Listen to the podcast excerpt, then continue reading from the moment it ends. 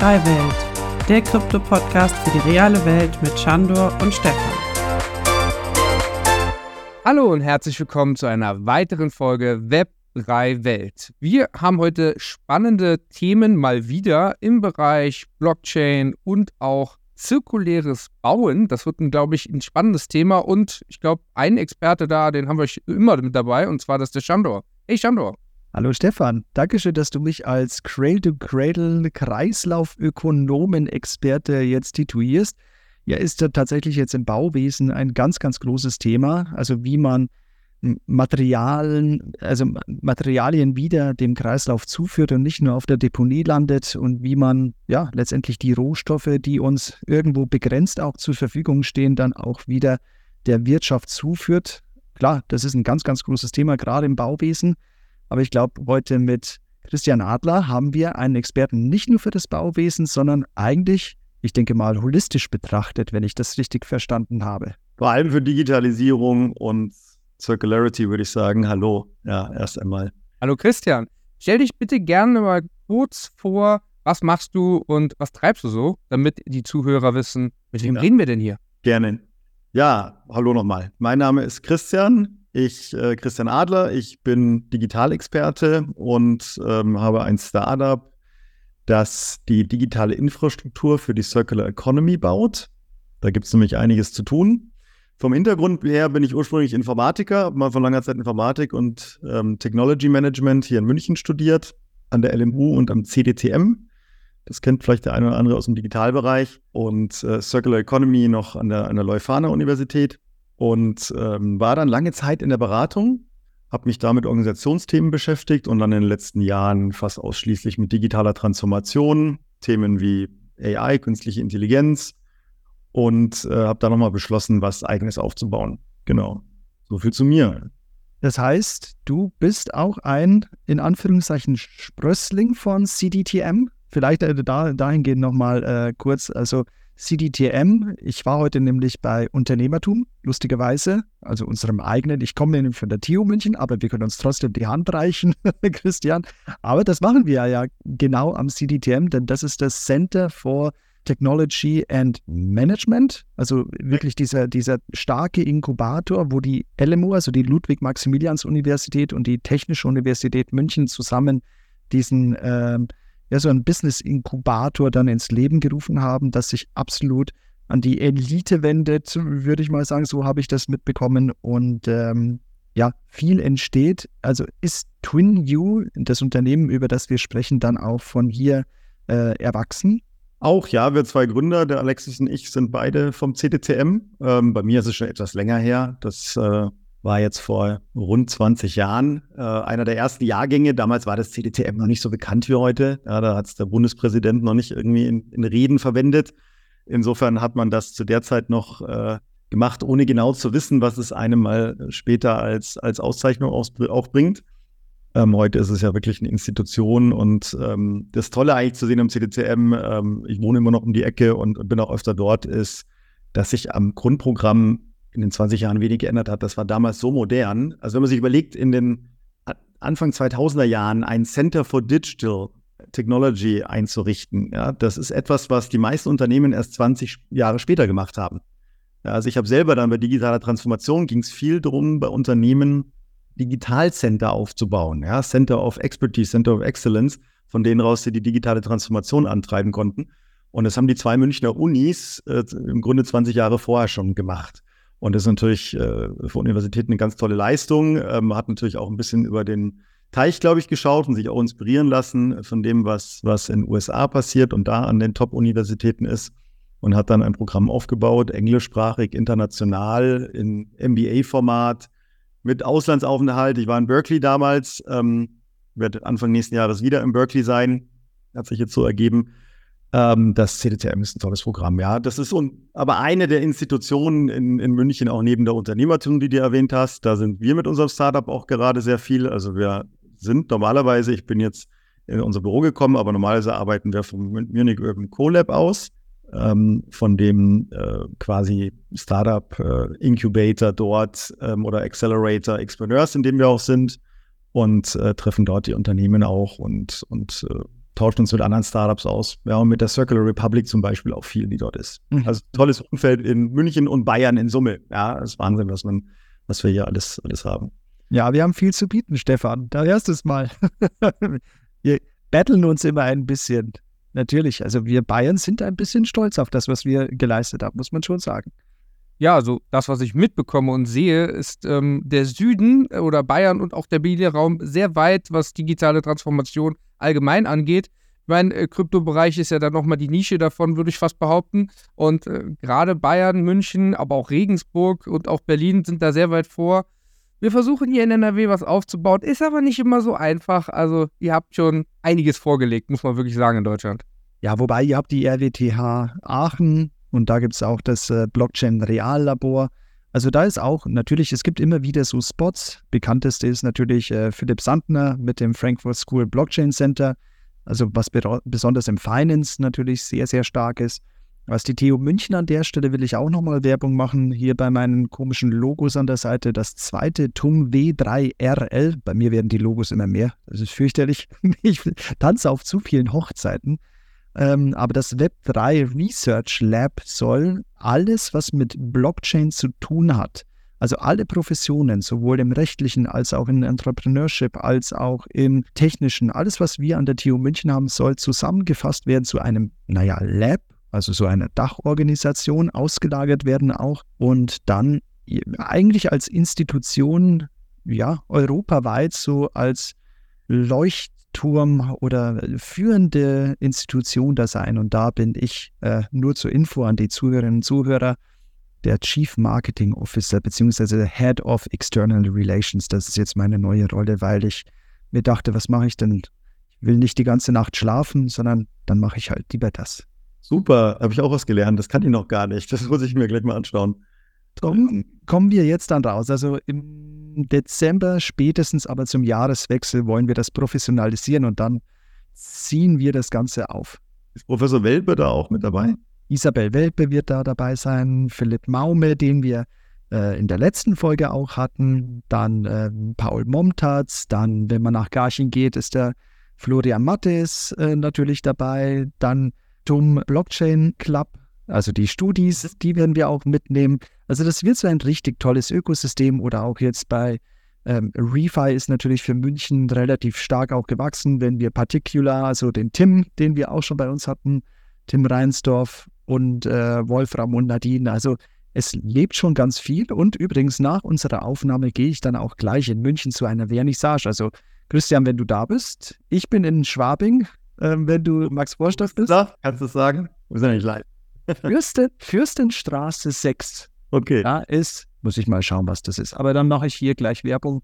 Also es passiert viel. Es heute eben diese NFT-Vernissage. Aber suche ich nachher gerne raus. Ja, toll. Und du bist jetzt in der Unternehmertum, habe ich das richtig verstanden? Bist Nein, ich habe mich bei Unternehmertum ähm, mit denen getroffen, beziehungsweise es gibt nochmal Unterkategorien, das noch tiefer reingehen soll in die einzelnen Fakultäten. Das sind die TUM Venture Labs ja. und habe mich mit denen getroffen beim Thema Build Environment. Ja, dann sind wir wahrscheinlich fast aneinander vorbeigelaufen heute, weil ich war auch äh, bis vorhin im, im CoLab und wir sind ja auch Teil von den TUM Venture Labs für Software AI und für Sustainability. Ja. ja, beim nächsten Mal gibt es einen Kaffee in live. Ja, genau, sagst du Bescheid, wenn du, wenn du in München bist. Sehr gut. Ja, und Stefan, vielleicht noch ganz kurz bezüglich, weil wir so viel Werbung für, für München und Bayern gemacht haben. Also eins, ähm, Bezüglich digital würde ich dem auch zustimmen. Ich glaube, also gerade so digital B2B ist einfach, äh, das ist das richtige Umfeld dafür. Du hast die Firmen, die Startups, die können was gemeinsam machen. Ähm, aber es ist ja wirklich auch verteilt sich über Land, übers Land. In Berlin hast du viel mehr äh, Consumer-Digital-Themen und zum Beispiel bei Circularity, was wir ja machen, ähm, ist mein persönlicher Eindruck, dass das erst jetzt so in den letzten ein, zwei Jahren verstärkt auch äh, in Summe Fahrt aufnimmt, aber auch in München. Also ich war auch anfangs noch sehr viel in Berlin und ähm, auch in Nordrhein-Westfalen ist sehr viel Aktivität dazu. Ich glaube, in München hat es jetzt gerade durch die Circular Republic auch in den letzten, letzten ein, zwei Jahren äh, sehr viel Fahrt aufgenommen. Aber da war München jetzt, glaube ich, mein persönlicher Eindruck zumindest nicht äh, der Erfinder von und nicht ganz vorne dran. Ja, aber spannend, was da gewachsen ist und vor allem so viel. Also man hört in dem Bereich und rund um München sehr viele neue Startups, sehr viele Treffen, Meetups und, ja, was ihr gerade schon gesagt habt, Vereinigungen, die sich da einfach zusammenschließen und die dann letztendlich auch neue Partnerschaften entstehen lassen und natürlich auch in diesem Bereich dann zusammenwachsen lassen. Und das ist natürlich sehr attraktiv für die ganzen Unternehmen und natürlich auch Startups wie deins. Jetzt die Frage, was macht denn genau dein Startup? Ja, sehr gute Frage. Wir haben uns zur Aufgabe gemacht, die digitale Infrastruktur zu bauen, die ich für Kreislaufwirtschaft oder besser für Circularity brauche. Also ich werde auch weiter von Circularity sprechen. Kreislaufwirtschaft ist bei uns nämlich in Deutschland als Begriff doch sehr belegt mit dem Thema Recycling. Ja, Hauptsache der Kreis ist geschlossen und am Ende recyceln wir die Produkte. Das ist aber nur, ich sage mal, der kleinste gemeinsame Nenner von, von Circularity. Ähm, äh, bei Circularity geht es um mehr. Es geht ja wirklich auch um die Shorter Loops, also um die die ähm, Prozesse wie Take-Back-Systeme, dass ich, dass ich Produkte wieder eintraden kann als Kunde, dass sie wieder zurückgenommen werden und zwar nicht nur zum Recycling, sondern auch zum Refurbishment, zum Remanufacturing, zum Reselling, also diese ganzen AR-Strategien ja, und eben nicht nur Recycling äh, ganz am Ende. Das sollte immer der letzte Schritt sein. Und jetzt muss man sich mal vorstellen, für all diese Prozesse, ja, es gibt, so wenn man klassisch Circularity studiert, gibt es um die 10 R-Strategien. Das sind aber alles Prozesse, die im Grunde, für die gibt es keine etablierten ERP-Systeme. Ja, ähm, wenn wir mal auf die klassische lineare Economy schauen, dann haben wir dort jetzt Jahrzehnte damit verbracht, unsere IT-Systeme und alle Plattformen, alle Systeme so zu optimieren, dass der Kunde, dass wir schon seit, seit langer Zeit mit einem Klick etwas kaufen können und es am nächsten Tag, wenn nicht sogar am gleichen Tag, ja, in München sogar vielleicht in, in, in der nächsten Stunde oder in sieben Minuten vor der Tür haben. Ja, ähm, wir haben alles gegeben, um, um die Prozesse aufs, aufs Beste zu optimieren, bis der Kunde etwas kauft und es dann auch logistisch bekommt. Alles, was ab da passiert, da befinden wir uns noch so ein bisschen in den 80ern, vielleicht 90er Jahren. Ja, also wenn ich was wieder verkaufen will, wieder zurückgeben will, dann nutze ich Plattformen, die haben sich eigentlich seit den 90er Jahren kaum verändert. Ja, und der Prozess, irgendwas dort einzustellen oder wieder loszuwerden, der ist genauso komplex wie damals. Ja, und wir sind mit der Vision angetreten, sollten nicht auch diese Prozesse eigentlich genauso komfortabel und einfach gehen, weil die müssen ja niederschwellig sein. Die müssen ja quasi, die Hürde muss gering sein, damit wir alle die Produkte im Kreislauf halten, damit wir Dinge wieder weitergeben, weiterverkaufen, damit Dinge auch repariert werden. Auch Reparatur muss viel einfacher sein, Zugriff auf Ersatzteile, all die Sachen. Und da war so unsere Vision damals, warum ist es eigentlich nicht möglich mit all den tollen Sprachassistenten, die wir schon haben, dass ich meinem Sprachassistenten zu Hause einfach sage, du, äh, Alexa jetzt in dem Fall oder Siri, wer auch immer, ja, ähm, verkauft doch bitte mein, mein Mountainbike auf äh, Kleinanzeigen. Ja? Und rein technisch ist das kein Problem. Wir haben das sogar. Nur äh, das Problem ist, semantisch fehlen die Daten. Ja? Unsere digitalen Assistenten, AI zum Beispiel, hat keinen Zugriff auf, auf physische Produkte. Ja? Da, da fehlen die Prozesse, da fehlen die, sagen wir mal, der, der Link bricht, ja, der Link ist broken äh, in dem Moment, wo du ein Produkt bekommst. Da kriegst du noch eine Pappschachtel, aber der Informationsfluss ist, ist, ist abgebrochen. Ja? Und äh, da wird es eben schwierig, die Sachen zu greifen. Bis dahin weiß Alexa ja genau, wo dein Paket ist. Die kann dir ja auf die Straße so ungefähr genau sagen, wo es auf dem Weg zu dir ist, wie viele Stops entfernt in der App. Aber soweit es bei dir ist, wird schwierig. Und das haben wir gesagt, das wollen wir erreichen, das ist technisch alles möglich. Und warum geht es eigentlich noch nicht, haben wir uns gesagt. Und dann haben wir eben die, mit den Technologien die ersten Prototypen entwickelt, MVPs, äh, am Anfang äh, vor allem mit, mit ähm, Wissensgraphen, Knowledge Graph Datenbanken, Semantic, Semantic AI und haben dann später noch Blockchain-Technologie hinzugefügt, weil wir gemerkt haben, wir brauchen für diese digitalen Zwillinge, die wir von Produkten erzeugen, um genau diese Use Cases zu, zu ermöglichen, brauchen wir auch eine, eine, eine Eindeutigkeit dieser Objekte. Ja, das kann nicht irgendwo in der Datenbank liegen, wo am Ende dann keiner weiß, äh, wer hat jetzt das Objekt, wer hat zuletzt was dran geändert, weil es ist in der linearen Economy davor ja noch einfach. Ja, ich habe ja schöne Wertschöpfungskette, wo quasi das Produkt immer einen Schritt weiter wandert und dann ist es halt beim Nutzer. Aber ab da wird es ein bisschen schwierig. Da habe ich nicht mehr so ein monolithisches System und, und, und meine Datenbanken und all das. Sondern ich habe plötzlich ganz viele Partner. Ich habe den Kunden. Ich habe vielleicht den, der etwas repariert, der, der Produkte einsammelt, der, der sie verkauft, der, der sie refurbished. Und die alle über so ein zentrales API-System zusammenzubringen, ist schwierig und, und die vertrauen sich oder kennen sich vielleicht auch, auch nicht alle, ja, müssen sich auch nicht kennen. Wir reden über sehr lange Zeiträume. Ja. Bei manchen Produkten kann es auch 10, 20 Jahre sein, bei Gebäuden ja noch viel länger äh, auf die Nutzungsdauer, bis dann vielleicht ein Recycling passiert. Und ähm, da haben wir gesehen, hat Blockchain-Technologie wirklich einen riesen Vorteil ähm, gegenüber cloud-basierten Systemen. So, kurz, wie wir dazu kamen oder auch nicht so kurz.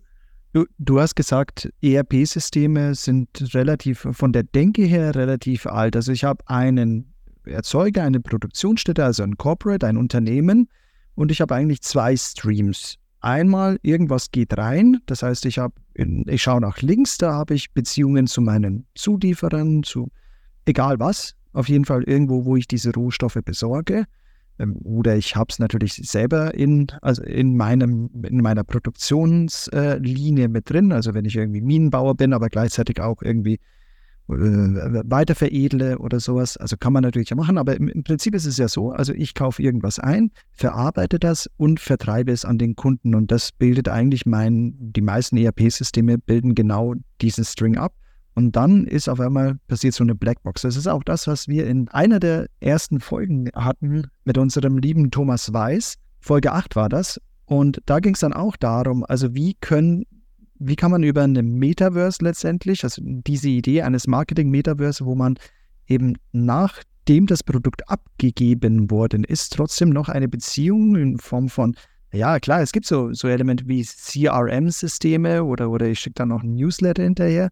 Ich meine, bei einem HM wird es vielleicht noch mal einfacher, weil ich meine eigenen Vertriebsstätten habe, also im Sinne von, ich habe da wirklich meinen HM-Store, das gehört dann auch HM, aber wenn ich jetzt Hugo Boss zum Beispiel anschaue oder, oder Ralf Loren, die sind dann auch angewiesen auf ein Wörl, die sind angewiesen auf ein Pico und Kloppenburg und sowas. Also auch da ver verwischt es ein bisschen und ich sehe gar nicht mehr, okay, wie schaut dann mein Sale genau zu diesem einen einzelnen Produkt dann aus und ganz zu schweigen von, wie führe ich das dann wieder zurück. Also da irgendwo hört es auf zwischen Einkauf, Verarbeitung, Vertrieb und Tschüss. Und das ist genau das immer wieder wiederholen, aber das ist ja nicht nachhaltig, oder?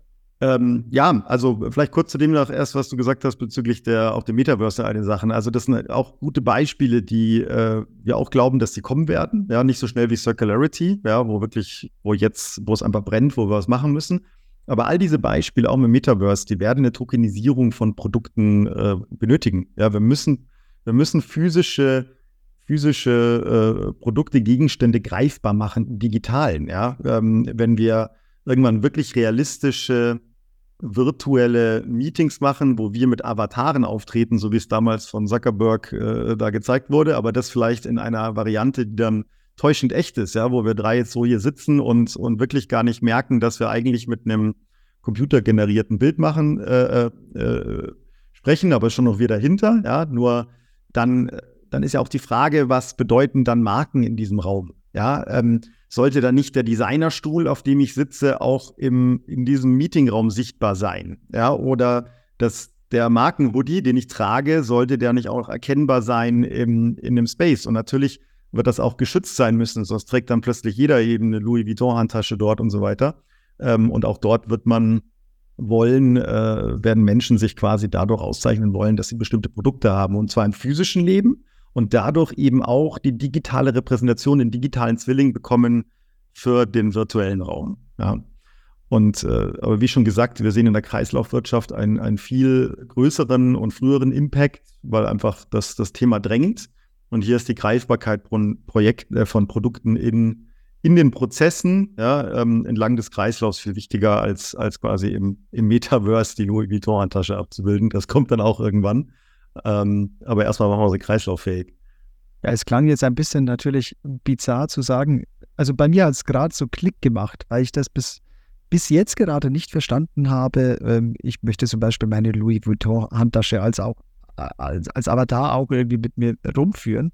Aber letztendlich, wenn ich die ganze Zeit in Meetings sitze und gar nicht rauskomme, sondern letztendlich keine Ahnung, 60 Prozent meines Arbeitstags im, im, virtuellen Raum irgendwie stattfindet. Jetzt sind es ja äh, irgendwelche Meetings über Zoom. Ähm, später werden das vielleicht auch begehbare Zoom-Räume sein oder, oder Teams-Räume. Das ist ja letztendlich dieses 3D-Internet oder Begegnungsräume, die übrigens mit dieser Brille MetaQuest 3, die jetzt rausgekommen ist, äh, Lex Friedman haben wir heute drüber gesprochen, ganz kurz äh, vor der Aufnahme, dass Lex Friedman, der Podcaster, mit Elon Musk, aber auch eben mit Mark Zuckerberg eine Aufnahme gemacht hat, aber im Metaverse. Und das waren dann Kopien, einmal von Mark und einmal eben von diesem Lex Friedman. Und die sahen, die saßen sich gegenüber. Und das sah so realistisch und so echt aus, dass die wirklich das Gefühl hatten, in einem dunklen Raum zusammenzusitzen, kaum mit fast gar keiner Latenz also man kommt dem schon immer, immer näher. Also ich glaube, diese Vision, was, äh, was Marc da skizziert hat, natürlich viel Einbußen hatte auf der Unternehmensseite, weil der sehr aggressiv in diese Sache reingegangen ist und reingehen musste, mal abgesehen davon. Aber so langsam kommen da Konzepte oder Kooperation mit Ray-Ban, wo man dann sagt, okay, ich bekomme gewisse Informationen in Kombination mit AI dann auch verarbeitet, gewisse Informationen augmentiert in mein Sichtfeld. Aber das sind so, so diese, diese Frontend-Schichten und irgendwie, ja, aber einen Schritt nochmal zurück in dieser super tollen Shishi-Welt müssen wir auch mal die bisschen ernstzunehmenderen Themen anpacken und ich glaube, da seid ihr, lieber Christian, dann auch wirklich dahinter mit eurem Startup. Ja, genau. Also das ist einfach, die, die Themen bringen mehr und, und da ist wirklich auch Nachfrage. Also wir spüren im Markt wirklich diesen, diesen, ähm, dieses Fehlen an dieser digitalen Infrastruktur für Circularity ja, ähm, um auch Dinge zu pilotieren. Unternehmen sind momentan selber in der Phase, wo sie die R-Strategien austesten. Ja, ein bekannter Kofferhersteller hat, hat erst kürzlich sein Ankaufprogramm für kaputte Aluminiumkoffer oder End-of-Life-Koffer äh, fürs Refurbishment gestartet und ähm, und wo immer diese Dinge passieren, ähm, sind das zum Teil dann halt einfach selbstgestrickte Lösungen auch. Und wir sehen da eben, das, was ich den ERP-Vergleich, den ich gezogen habe, ist eben, dass dass eben äh, in der linearen Wirtschaft die Systeme schon sehr gut optimiert sind ja, auf, auf äh, den Verkauf und die Logistik, aber wir stehen da relativ am Anfang, wenn es um diese zirkulären Prozesse geht. Und hier ist eben das, was wir machen, dass wir einen digitalen Zwilling erzeugen zu den Produkten, ähm, basieren eben auf Semantic AI und auch Distributed Ledger Technologie. Dadurch wird eben über das, durch das Semantic AI wird dieser digitale Zwilling des Produkt maschinenlesbar, ja, also maschinenverständlich. Ja, ich kann mit JetGPT dann auch das Produkt befragen. Ich kann dann eben Alexa zu meinem Produkt befragen. Sie weiß dann, welch, was ich mit meinem Fahrrad meine, das ich verkaufen will. Und äh, über die Blockchain Distributed Ledger Technologie wird das Produkt eben oder der Pass so eindeutig wie sein physisches Pendant, so dass ich ihn eben auch nur zu einer Zeit einer haben kann. Ich kann damit Echtheit prüfen. Ich kann in Prozessen äh, prüfen, ob der, der angibt, etwas recycelt zu haben, auch dieses Produkt wirklich gehabt hat.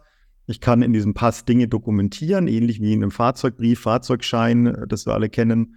Ähm, und so bekomme ich quasi so eine Art, ja, auch digitalen Schatten, der das Produkt ab dem Zeitpunkt, wo es zum Kunden kommt, begleitet ähm, und eben unterstützt. Es kann auch User Experience sein, die Sachen, die wir mit Metaverse genannt haben, auch, auch Marketing-Themen und ähm, aber eben vor allem unterstützt, dass ich das Produkt auch wieder als Hersteller zum Beispiel schnell greifen und erkennen kann, ja, weil im ganzen Refurbishment, im Ankauf von solchen Produkten ist es sehr wichtig, das muss alles hochautomatisiert sein. Ja. Sobald dort zu viel Aufwand anfällt, um ein Produkt zu erkennen, äh, rauszufinden, welche, welche Modellnummer ist das jetzt, wie wurde das Produkt genutzt, wie alt ist es, das, dann ist der Aufwand schon zu groß, um da eigentlich noch, noch groß was zu machen. Das muss möglichst schnell erfasst werden, auch festgestellt werden können, ist das, kann ich das refurbischen? Kann ich das nochmal verkaufen? Was muss ich vielleicht reparieren, ähm, um da eben diese Produkte möglichst lange im, im Zyklus zu halten? Was sich vielleicht jetzt erstmal so abstrus anhört und so,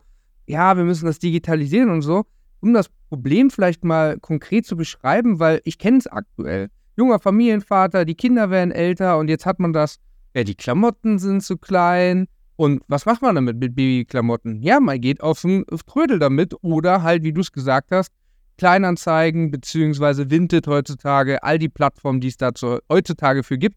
Und wie schön wäre das, wenn ich meinem Sprachassistenten einfach sagen kann, der dann vielleicht noch ein Fotoapparat irgendwann dran kriegt als Beispiel, obwohl dann filmt er uns, das wollen wir eigentlich auch nicht. Aber als Beispiel, dass man dann einfach die Babyklamotten oder das Spiel oder das Spielzeug fotografieren kann und dass er das dann für mich online stellt, ist natürlich schon mal ein schöner Gedanke. Aber jetzt geht es vielleicht erstmal um Rohstoffe wieder zurückzuführen. Und was ich gerade so im Großen und Ganzen mitbekomme, ist eigentlich das große Thema Handys. Also ich merke, dass ganz viele Smartphone-Anbieter wirklich Handys wieder zurücknehmen. Am liebsten natürlich auch noch von der eigenen Marke. Aber dabei die wissen ja genau, wo die Teile verbaut sind. Aber generell nehmen die wirklich allgemein Handys an, auch die Mobilfunkanbieter mittlerweile. Und das ist doch schon mal das erste Zeichen, dass die Nachfrage auf jeden Fall da ist. Und ja, vielleicht sind das nur die ersten Schritte, weil ich sag mal, ein Handy kann man vielleicht einfach digitalisieren. Sie sind eigentlich alle gleich, außer halt von der Haltbarkeit bzw. von der Dauer des Benutzens. Aber im Großen und Ganzen kann ich die digitalisieren und einfach zurückführen, um dann, wir hören es immer wieder in den Nachrichten, wie viel Gold und Silber doch noch zu Hause liegt, einfach nur weil die Leute ihre Handys zu Hause haben. Also ich glaube, das ist schon mal ein schöner Schritt auch für unsere Umwelt, muss man ja dann letztendlich sagen. Hm. Ein gutes Beispiel, du hast zufällig, äh, tatsächlich zufällig was gewählt, wo wir auch ein Projekt gemacht haben ähm, mit, mit T-Mobile zusammen, T-Mobile US und der Deutschen Telekom, wo es darum ging, Trade-in-Zahlen zu erhöhen für Smartphones. Die sind nämlich tatsächlich, wir wissen alle die, um die Angebote, aber die sind nicht so hoch, wie wir erwarten würden. Ja, also es landen tatsächlich der Großteil Geräte, natürlich hoffentlich auch viele im Familienkreis, dass sie noch weiter genutzt werden, aber auch viele in Schubladen und in Kellern. Ja, es werden, sind geschätzt immer noch in Deutschland so 200 Millionen Geräte in den Haushalten. Viele enden auch im Restmüll ja, oder im Müll überhaupt. Äh, manchmal hat es vielleicht auch mit Datenschutz zu tun, weil die Leute dann hoffen, durch Verbrennung äh, sind ihre Daten dann sicher. Ähm, viele gefährden aber auch tatsächlich Umwelt und, und Bürger. Also wenn, wenn man im Internet mal googelt, äh, Brand-Sortieranlage, dann brennt in Deutschland alle paar Wochen irgendwo eine Sortieranlage. Ja, diese gelbe Sackanlagen zum Beispiel. Ja, wir waren selber hier in München in Eiting draußen am Flughafen, haben eine besichtigt, das ist Europas modernste Sortieranlage für, für Lightweight Packaging. Die hat im, ist im November letzten Jahres, hat die gebrannt, konnte zum Glück dann noch rechtzeitig gelöscht werden, aber trotzdem Millionenschaden. Ähm, man kann sich vorstellen, diese ganzen Tetrapacks und Folien, die dort sind, ja, wie schön das brennt, wenn dort ein Akku anfängt zu glühen, ja, und, und nicht löschbar ist. Und das ist tatsächlich ein Problem, weil immer mehr Geräte wie Handys, aber auch äh, Einweg-E-Zigaretten etc. haben Akkus. Und ich glaube, oft auch aus nicht böser Absicht denken die Leute halt, gucken sich das Gerät an, denken sich, ist aus Plastik, muss wohl in den gelben Sack. Äh, ist natürlich nicht so, ist halt auch kompliziert gemachtes System.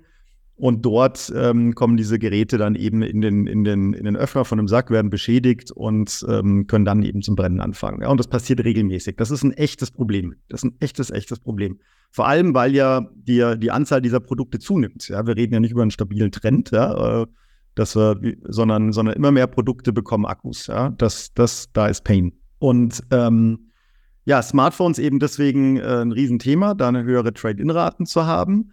Aber auch dort geht es hauptsächlich auch um, um Zweitnutzung und das Gerät länger im Verkehr zu halten. Weil selbst wenn ein Gerät gesammelt wird für, für Recycling, du hast erwähnt, Gold, Silber, was enthalten ist, dann denken wir natürlich alle an die vielleicht äh, Daisy von Apple, von der wir schon mal gehört haben, so ein Roboter, der das iPhone dann wieder auseinandernehmen kann. Aber das ist natürlich nicht die Realität. Ja? Handy-Recycling in der Realität bedeutet normalerweise Schreddern ja? Ähm, und, und nicht in Einzelteile zerlegen. Das heißt, auch dort gehen wertvolle Ressourcen verloren.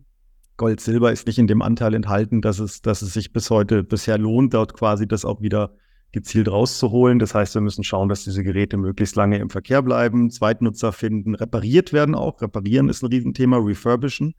Ähm, auch das kann ich aber den meisten Anbietern äh, inzwischen auch Refurbished-Telefone kaufen. Habe ich selber sehr gute Erfahrungen mitgemacht.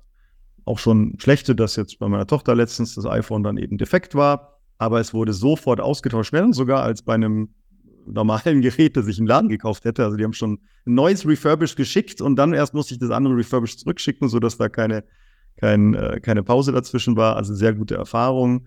Und, ähm, und Handys eignen sich deswegen so früh und so gut, um das Thema zu testen, weil sie natürlich einen, einen hohen Wert haben. Das heißt, auch für uns Nutzer ist die Motivation in, in Zeiten wie den aktuellen, wo, wo diese Endgeräte ja teilweise neu so viel kosten wie ein, wie ein, wie ein Gebrauchtwagen, äh, hoch dann eben auch auf ein Refurbished, auf ein Gebrauchtgerät zu schauen. Und für die Hersteller wird es auch immer lukrativer, weil wenn man sich mal anschaut, wie sich der, der Smartphone-Handymarkt entwickelt hat, der ist letztes Jahr, ich glaube, es waren ungefähr 12 Prozent ähm, oder um die 12 bis 15 Prozent, ich weiß nicht genau, wie viel er gesunken ist. Ähm, während der äh, Unternehmen wie ein Rebuy zum Beispiel in gleichem, gleichem Umfang ge gewachsen sind. Natürlich auf viel kleinerer Basis, aber die wachsen. Das heißt, das ist ein wachsendes Geschäftsmodell und teilweise nimmt der, der Neuverkauf solcher Geräte vielleicht aufgrund von Sättigung und, und Inflation einfach ab. Und dann gucken, dann schauen natürlich die Hersteller auf diese, auf diese wachsenden Märkte von Refurbished, von Gebrauchtgeräten und sehen dort, dass mit ihren Produkten ja Umsätze und Gewinne gemacht werden. Ja? Und überlegen sich natürlich auch irgendwann so, naja, warum nehmen wir daran eigentlich nicht teil? Ja, das ist im Automarkt ja total normal. Ja? Also jeder Autohersteller nimmt auch Fahrzeuge in Zahlung, um dann auch wieder Neues zu verkaufen und partizipiert auch an diesem Markt. Und das sind Modelle, die werden sich auch in immer mehr anderen Märkten etablieren, weil die Hersteller werden auch diese Geschäftsmodelle brauchen, um, um ihren Gewinn von der reinen Produktion neuer Produkte zu entkoppeln, ja, um eben der Umwelt äh, da auch was Gutes zu tun, müssen sie andere Umsatz-Revenue-Streams, äh, äh, nennen wir das immer, öffnen. Sonst am Ende müssen sie ja trotzdem Geld verdienen. Ja, und wenn es nicht mit neuen Produkten geht, dann müssen sie eben auch partizipieren können an einem, an einem Gebrauchtmarkt. Ja, und da ist äh, großes Potenzial in diesem Bereich. Ja, aber schon Wahnsinn, wenn man überlegt, einfach, du hast es gesagt, Inflation, die Dinger werden immer teurer. Also Handys, die haben einfach mittlerweile auch einen krassen Wert. Standort schon das nächste Produkt, was wahrscheinlich in diesem Bereich extrem wichtig sein wird, diese VR-Brillen, Ray-Ban, äh, diese MetaQuest, was jetzt rauskam. Also da gibt es extremes Potenzial und du hast es gesagt, Rebuy, ja, ich meine, Inflation geschuldet. Ich habe gerade äh, den Flohmarkt angesprochen. Es ist klar, dass die Leute gerade eher auf solche Sachen gehen, weil einfach auch das Ganze immer, immer teurer wird. Und jetzt, wenn man den größten Händler, ich glaube heutzutage der Standardhändler jedes Haushalts ist halt mittlerweile Amazon. Und auf Amazon, wenn du da einfach nur iPhone oder Samsung eingibst, du findest auch mittlerweile oder kriegst sie relativ schnell angezeigt, diese ähm, Refurbished-Produkte. Also das ist nicht mehr äh, so weit weg. Das ist wirklich zum Greifen nah. Also wenn ich ein neues Handy suche, ich gucke immer erst, was ist das gerade so bei Amazon wert und dann gucke ich mal, was bietet mir denn mein Mobilfunkanbieter an. Und letztendlich sieht man dann, dass ganz viele, ähm, ähm, ja, wie sagt man auf Deutsch, ähm, wiederhergestellte, reparierte Handys, die dann angeboten werden. Reloved. Wie? Reloved heißt es ja auch teilweise bei Kleidung. Ah, genau. Und äh, das sieht man immer wieder. Und deswegen, ich finde, da kommt, glaube ich, noch einiges auf uns zu. Rebuy, ich habe immer anfangs gedacht, was, wie machen die das? Aber klar, die machen Werbung, dass du es bei denen kaufst und dann online, wir kennen alle diese kurzen Werbeclips, die man bei Facebook und so weiter hat, da ist dann die Werbung, hey, verkauf doch mal was bei uns. Also ganz interessant. Ja, und ich meine, man muss sich auch einmal überlegen, es, es klingt, selbst für mich in manchen Bereichen, gebrauchte Produkte zu kaufen, ist, ist gewöhnungsbedürftig, ja, bei Kleidung und so weiter. Das hat noch nicht so abgehoben, ja, wie man sich eigentlich wünschen würde. Ähm, jetzt haben wir aber auch Bereiche, da haben wir noch nie drüber nachgedacht, dass wir es total normal empfinden. Ja, also hat schon einmal die, jemand die Nase gerümpft, wenn, wenn einer sagt, ich wohne in einer gebrauchten Wohnung. Ja, da hat schon mal vor mir einer gewohnt oder in einem Haus. Ja, das habe ich nicht, bin ich Erstnutzer, bin ich Erstbezug. Ja, sagt ja auch keiner, oh, du bist aber komisch. Ja, das würde ich nicht machen.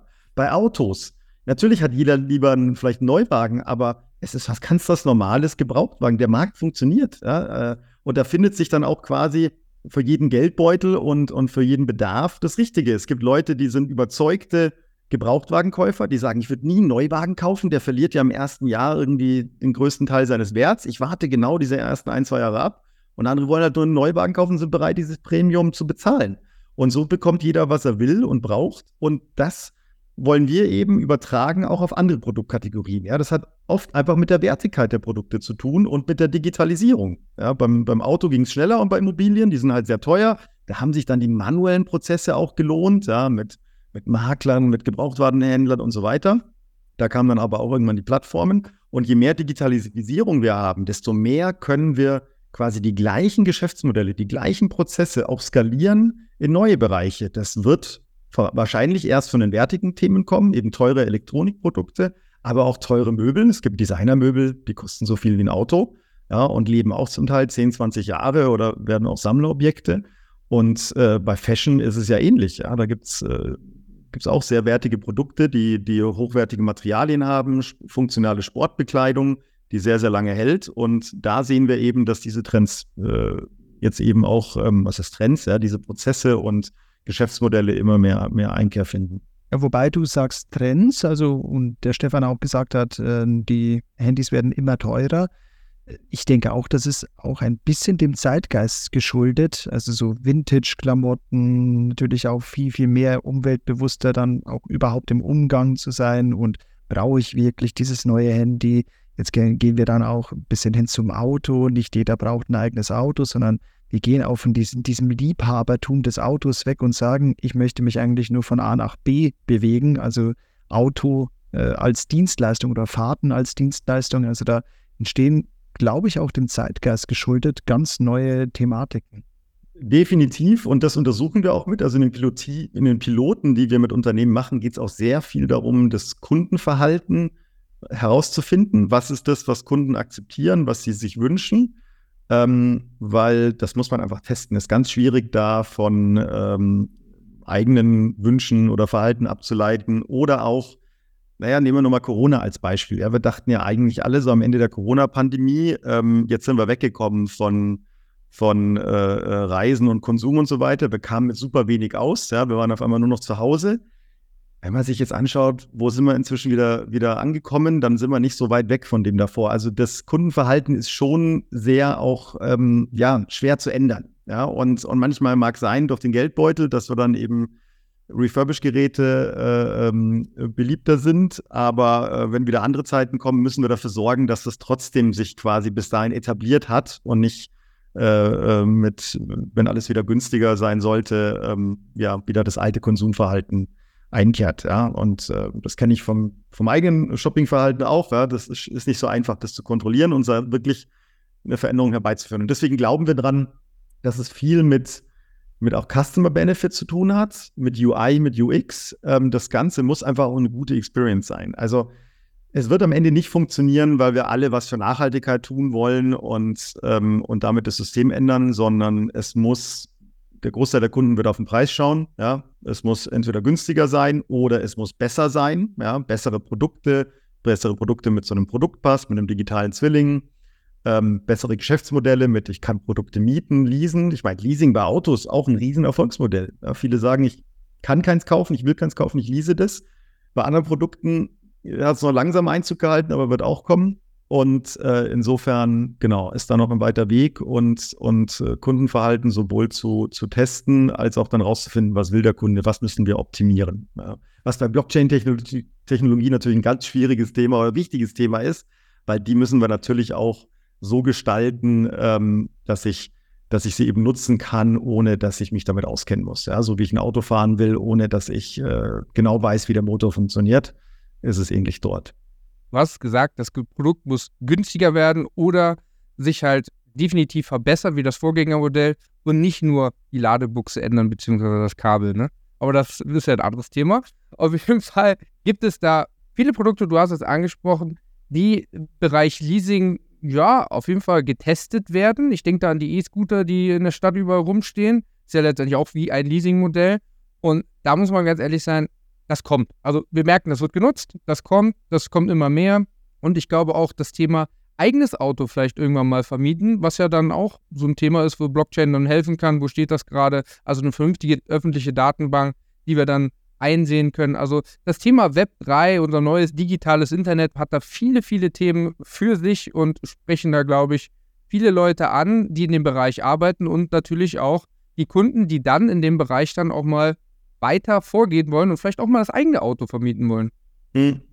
Die Technologie auch hat dort definitiv, ähm, also bin ich überzeugt oder glaube, dass die Technologie Blockchain dort ihren, ihren tatsächlichen echten größten Nutzen zeigen wird ja, bei eben tokenisierten physischen Assets, ja, also wenn ich quasi diese, diese digitalen Counterparts habe, weil dann kann ich ja plötzlich mit Smart Contracts viel granularere Verleihmodelle auch aufbauen. Ja, ich könnte wirklich in den Vertrag ja quasi in, mit dem Token rein einprogrammieren, wie ein Produkt, von wem es geliehen wurde, wer es gerade hat, wie lange es nutzen darf.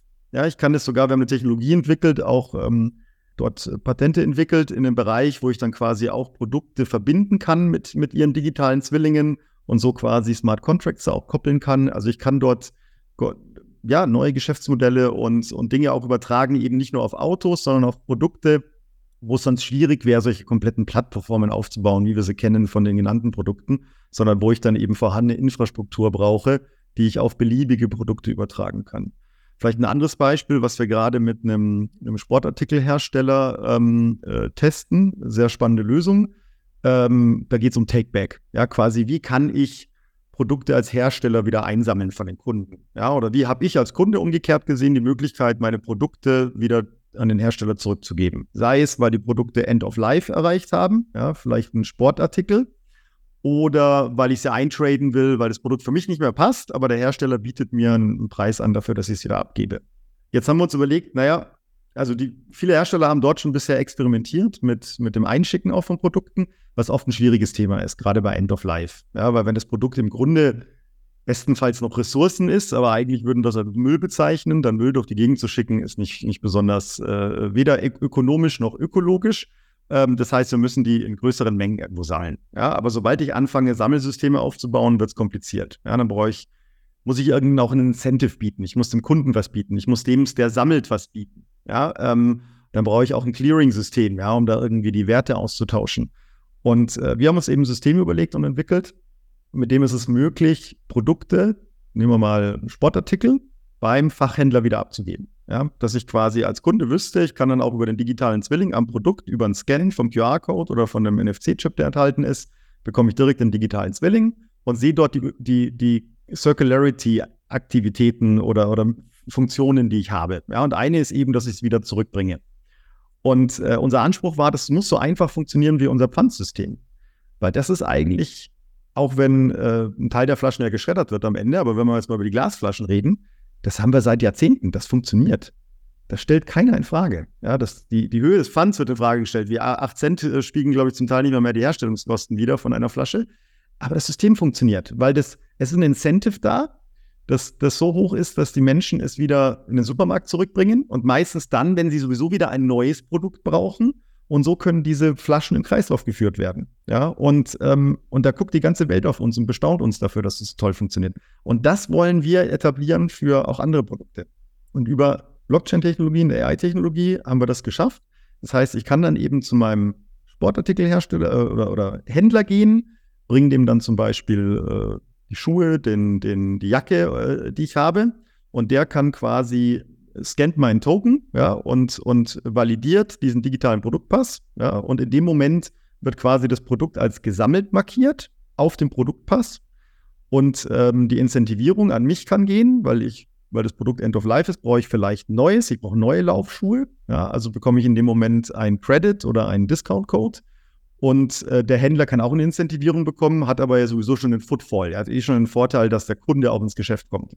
Und dann werden dort die Produkte gesammelt und dann gesammelt wieder zum Hersteller zurückgeführt. Oder auch wenn sie verkaufbar sind, können sie auch dort direkt wieder in den Verkauf gehen. Ja, vielleicht gereinigt werden, aufbereitet werden. Und das sind eben, wir nennen das ein dezentrales Take-Back-System. Das wäre, ist nicht, ist schwer vorstellbar über eine klassische Cloud-Infrastruktur. Ja. Wir haben es entwickelt so, dass wir wirklich mit, mit Karten, mit Kryptokarten quasi, ja, NFC-Karten, auf denen ein, ein, ein Key äh, drauf ist, der nicht fälschbar ist und den dann quasi die Händler bekommen als Partner und die müssen nichts anderes machen, als mit dem Swipe bestätigen, dass sie das Produkt in Empfang genommen haben. Und dann wird im Hintergrund passiert dann das Clearing. Ähm, der Hersteller des Produkts weiß zum Beispiel, ach, da wurde gerade ein Produkt von mir gesammelt. Thema Privacy ist das Tolle. Ähm, er weiß nicht, wer das war, ja, welcher Kunde, sondern er weiß ja, er muss ja nur das Produkt kennen. Wir wollen auch weg von, ich muss den Kunden lernen, nicht know your customer, know, you, know your product. Ja?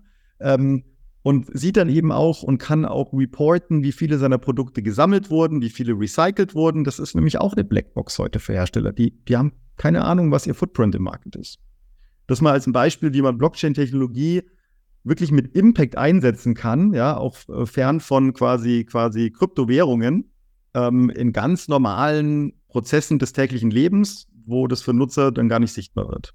Ich finde es gerade wirklich großartig, dass du das Thema Fund angesprochen hast, weil das ist genau das, an was ich gedacht habe. Gut, ich habe jetzt an Herzog Aurach zuerst gedacht, an Adidas.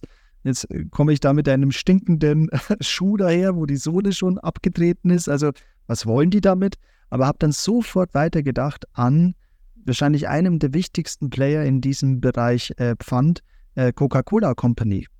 Also die Coca-Cola Company, korrigiere mich gerne, es gab ja keine PET-Flaschen früher, ähm, sondern es war natürlich alles Glas und möglichst auch Mehrweg, aber dieses ganze System Mehrwegflaschen und das dann auch wiederum zurück zum Hersteller und reinigen und dann wiederverwenden und befüllen und, und dieser ganze Prozess auch inklusive Logistik, haben die dadurch, dass sie diese PET-Flaschen auf den Markt gebracht haben, wahnsinnig verschlankt, weil letztendlich ich schmeiße es dann, also ein Weg PET, schmeiße das dann rein. Ich glaube, das wird beim Lidl vor allem, steht dann immer wieder, die Werbung wird dann ganz granular, klein, also diese PET-Granulat äh, quasi äh, wiederverwertet, die man dann bei Bedarf wieder einkaufen kann, viel, viel günstiger als dieser Reinigungsprozess und die Wiederverwendung von äh, Mehrwegflaschen.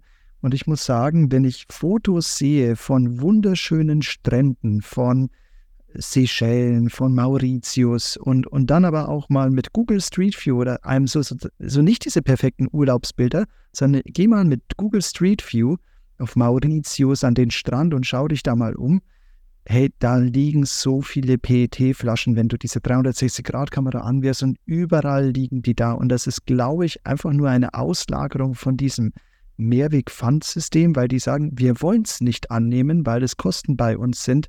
Also genau das, was diese, diese in Anführungszeichen Weiterentwicklung, was es in den 70er Jahren überhaupt nicht gab, 80er Jahren überhaupt nicht gab, zur, ja, jetzt würde man sagen, kapitalismuskritische Betrachtung, aber letztendlich hat es eines der größten Auswirkungen auf unsere Umwelt. Oder wenn ich diesen, äh, äh, diesen Vortex im äh, Pazifik anschaue, das ist alles Mikroplastik, das ist, kommt alles genau von da.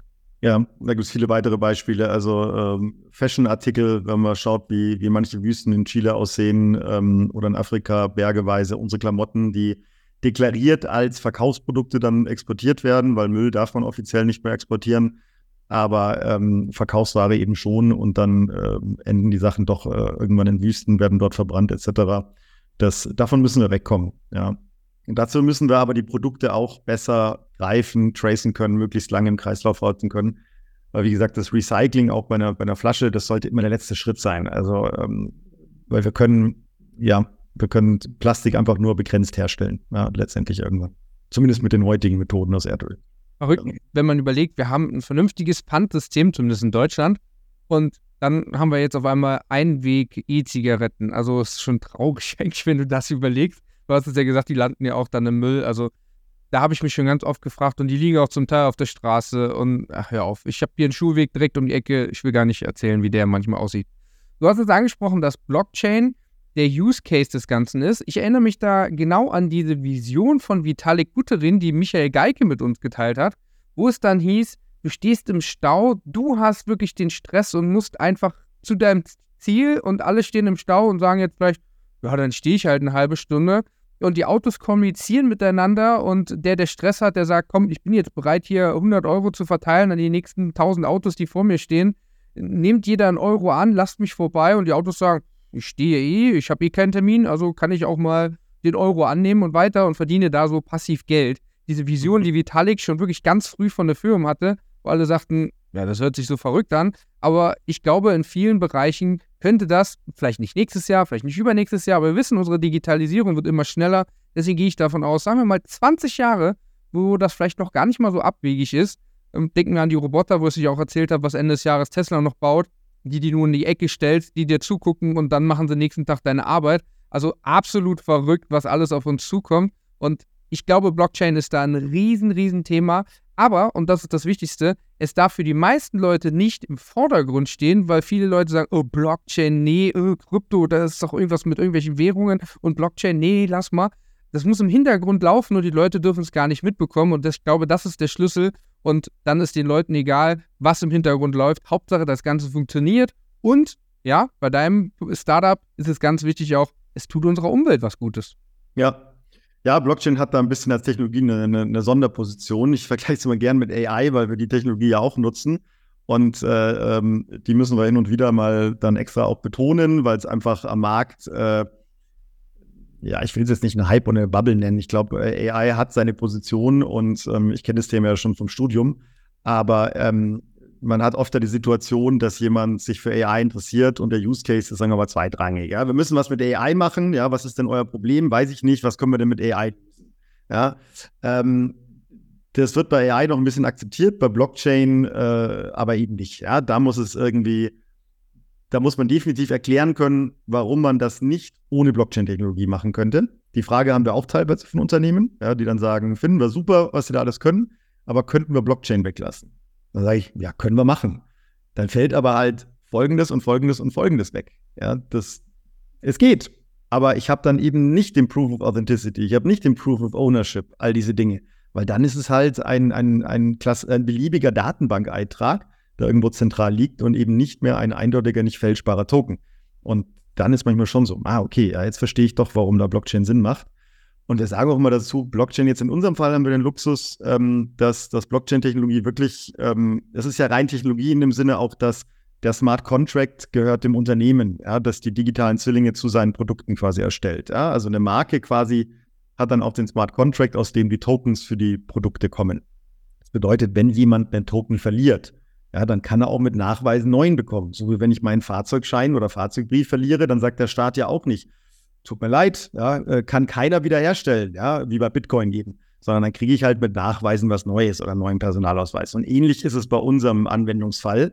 Ähm, und das unterscheidet es und macht halt vieles leichter als bei Kryptowährungen. Ähm, äh, ja, und es hat auch keine Religionsallüren wie, wie manche, manche Kryptowährungen und da Themen. Insofern sind wir da ganz, wir sind da auch ganz Technologie- und Blockchain-agnostisch, ja. Also es ist uns auch nicht, uns ist wichtig, dass die Blockchain, die genutzt wird, ähm, wenig Ressourcen nutzt, ja, was natürlich Proof of, Proof of Work äh, ausschließt. Ähm, aber äh, es kann auch eine, eine, es könnte auch eine Government-Blockchain sein, ja, auf der solche Anwendungscases laufen. Das sehen wir auch. Wir sind in engen Gesprächen mit in so einem Dialogsystem mit der Europäischen Kommission, die sich übrigens sehr intensiv mit dem Thema Blockchain beschäftigt. Ja. Ähm, die haben ja jetzt die, die EU äh, Regulatory Sandbox for Blockchain äh, aufgesetzt. Da sind wir im ersten Batch. Das heißt, wir sind eins von 20 Unternehmen, die dort im ersten Batch mit den Regulatoren auf nationaler Ebene in der EU, einzelne Länder und auf EU-Ebene unseren Anwendungsfall diskutieren. Unser Anwendungsfall ist der digitale Produktpass, ja, der digitale Zwilling zu physischen Produkten, um eben gegenseitig zu lernen ja, voneinander. Und ähm, das zeigt eben auch da die, die Offenheit. Ja. Ich bezweifle, dass die EU eine Technologie da vorgeben wird, aber vieles eben spricht auch in dem Bereich digitaler Produktpass ähm, äh, für tokenisierte Lösungen. Ja. Aber eine Anforderung zum Beispiel für diesen digitalen Produktpass ist im Grunde kurz für die Zuhörer, als Hintergrund der digitale Produktpass ist die Regulierung, die hinter dem steht oder kommen wird, zu dem, was, was wir bei uns im Startup machen, eben einen digitalen Zwilling zu einem Produkt erzeugen. Das ist eben auch eine, eine Regulierung, die von der EU äh, angestrebt ist oder eben kommen wird in den nächsten Jahren, dass Produkte so einen digitalen Produktpass haben müssen. Für Autobatterien, große Industriebatterien ist das bereits in Kraft. Mit dem Battery Pass heißt die Regulierung. Und für den digitalen Produktpass äh, wird das aus dem Circular Economy Action Plan ähm, auch kommen. Und äh, eine der Anforderungen an den digitalen Produktpass ist beispielsweise, dass dieser persistent sein muss. Das heißt, er muss auch noch aufrufbar sein und bestehen, selbst wenn der Hersteller des Produkts nicht mehr existiert, was mit einer Cloud-Lösung beim Hersteller natürlich schwer vereinbar ist. Denn die geht meistens auch down, wenn der Hersteller down geht. Ähm, und insofern ist dort eben eine Blockchain-Lösung eine mögliche Lösung. Ja, eine Alternative wäre gewesen, eine zentrale Datenbank bei der EU nach meinem Kenntnisstand hat man die Option aber tatsächlich inzwischen auch verworfen, weil wenn man sich jetzt mal überlegt, eine Datenbank, in der alle Produkte, die in der EU verkauft, hergestellt oder Service gebracht werden, registriert sein müssen, das wäre ein ziemliches Monstrum und schwer zu verwalten. Mhm. Das ist das eine und natürlich auch das Thema, also weil du Gesetze angesprochen hast, ist einmal die EU-Taxonomie, also auch generell das Thema ESG. Und ich habe jetzt, ähm, ihr habt natürlich sicher auch schon vom kurz gesagt Lieferkettengesetz, ich habe es jetzt mal hier, wie es ausgesprochen heißt, Lieferketten-Sorgfaltspflichtengesetz. Ein wunderschönes deutsches Wort. Ja, das gibt es auch. Stimmt. Es gibt ja auch noch die, kann selber kaum aussprechen, die Eco Nein for Sustainable Products Regulation. Das ist sogar ein englischer Begriff. Ja, auch sehr lang. Genau, ich kenne meist nur noch die Abkürzungen inzwischen, weil wir den ganzen Tag einfach damit, damit arbeiten. Ähm, insofern, genau. Ja, interessant. Ich glaube auch, wenn du dann diese Datenbank aufrufst, ich denke da jetzt direkt an unsere Behörden, die vielleicht nicht die neuesten Rechner haben, du rufst die Datenbank auf, ich fahre gerade hoch, warte noch eine halbe Stunde. also Wahnsinn, das kann man sich gar nicht vorstellen, wenn die EU eine komplette Datenbank erschaffen würde mit all ihren Produkten, was da alles drinstehen würde, jeder Firlefanz, also das ist schon Wahnsinn. Zwar wichtige Sachen, aber auch, ich glaube, jeder Schrott so mit. Also krass, muss man sich echt überlegen. Und ich glaube auch, dass sich die EU generell mit Blockchain oder allgemein mit der neuen Technologie, die auf uns zukommt, und wir haben es ja auch schon gehört, Metaverse ist umbenannt worden in Web 4. Okay, lass erstmal Web 3 kommen, aber jeder muss ja wissen, oder das Kind muss einen Namen haben, sagen wir so. Auf jeden Fall Blockchain. Ich glaube auch, dass die Behörden nicht ganz das Thema wegschieben. Sie müssen sich damit beschäftigen, weil es halt auch die Unternehmen mittlerweile tun. Und ich glaube, da habt ihr auch einige Anfragen wahrscheinlich oder geht auf Unternehmen zu mit euren Lösungen. Und ich glaube, das ist ganz interessant und du hast es gerade angesprochen. Erstmal, ja, Blockchain, brauchen wir das wirklich? Ah, dafür ist es da.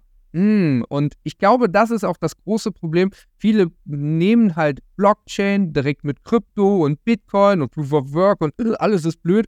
Aber was Blockchain eigentlich kann, also die reine Technologie, das nehmen viele Leute nicht wahr und da muss viel, viel erklärt werden, glaube ich. Ähm, ja, das, das, stimmt einerseits. Auf der anderen Seite merken wir aber auch, dass wir, ähm, weil wir nicht mit der Technologie quasi zur Tür reinfallen, das heißt, wir kommen wirklich mit dem, mit dem Problem und mit der Lösung davon und erklären dann in einem Nebensatz noch, welche Technologien genutzt werden. Und wir sehen dort immer weniger Nachfrage oder sagen wir mal kritisches Nachhaken. Ja, es, es gibt mal dieses Thema, können wir Blockchain auch weglassen, aber das war ein Einzelfall. Und normalerweise ist entweder, glaube ich, in dem Umfeld schon bekannt, dass, dass Ledgers eine Rolle spielen werden, ja, für so etwas. Weil eben, wie du gesagt hast, so eine zentrale Datenbank ist halt schwer vorstellbar. Die, die gibt es ja zum Teil jetzt auch schon, wo Produkte registriert werden müssen aber die sind halt statisch. Da muss ich als Hersteller Daten hochladen und ein Produkt registrieren. Das kann man sich noch vorstellen. Aber wir reden jetzt über ein dynamisches System mit vielen Akteuren ja, in der Circular Economy, Reparaturbetrieb, Recycler, Refurbisher, Hersteller, Kunde und ich will Produkte tracen.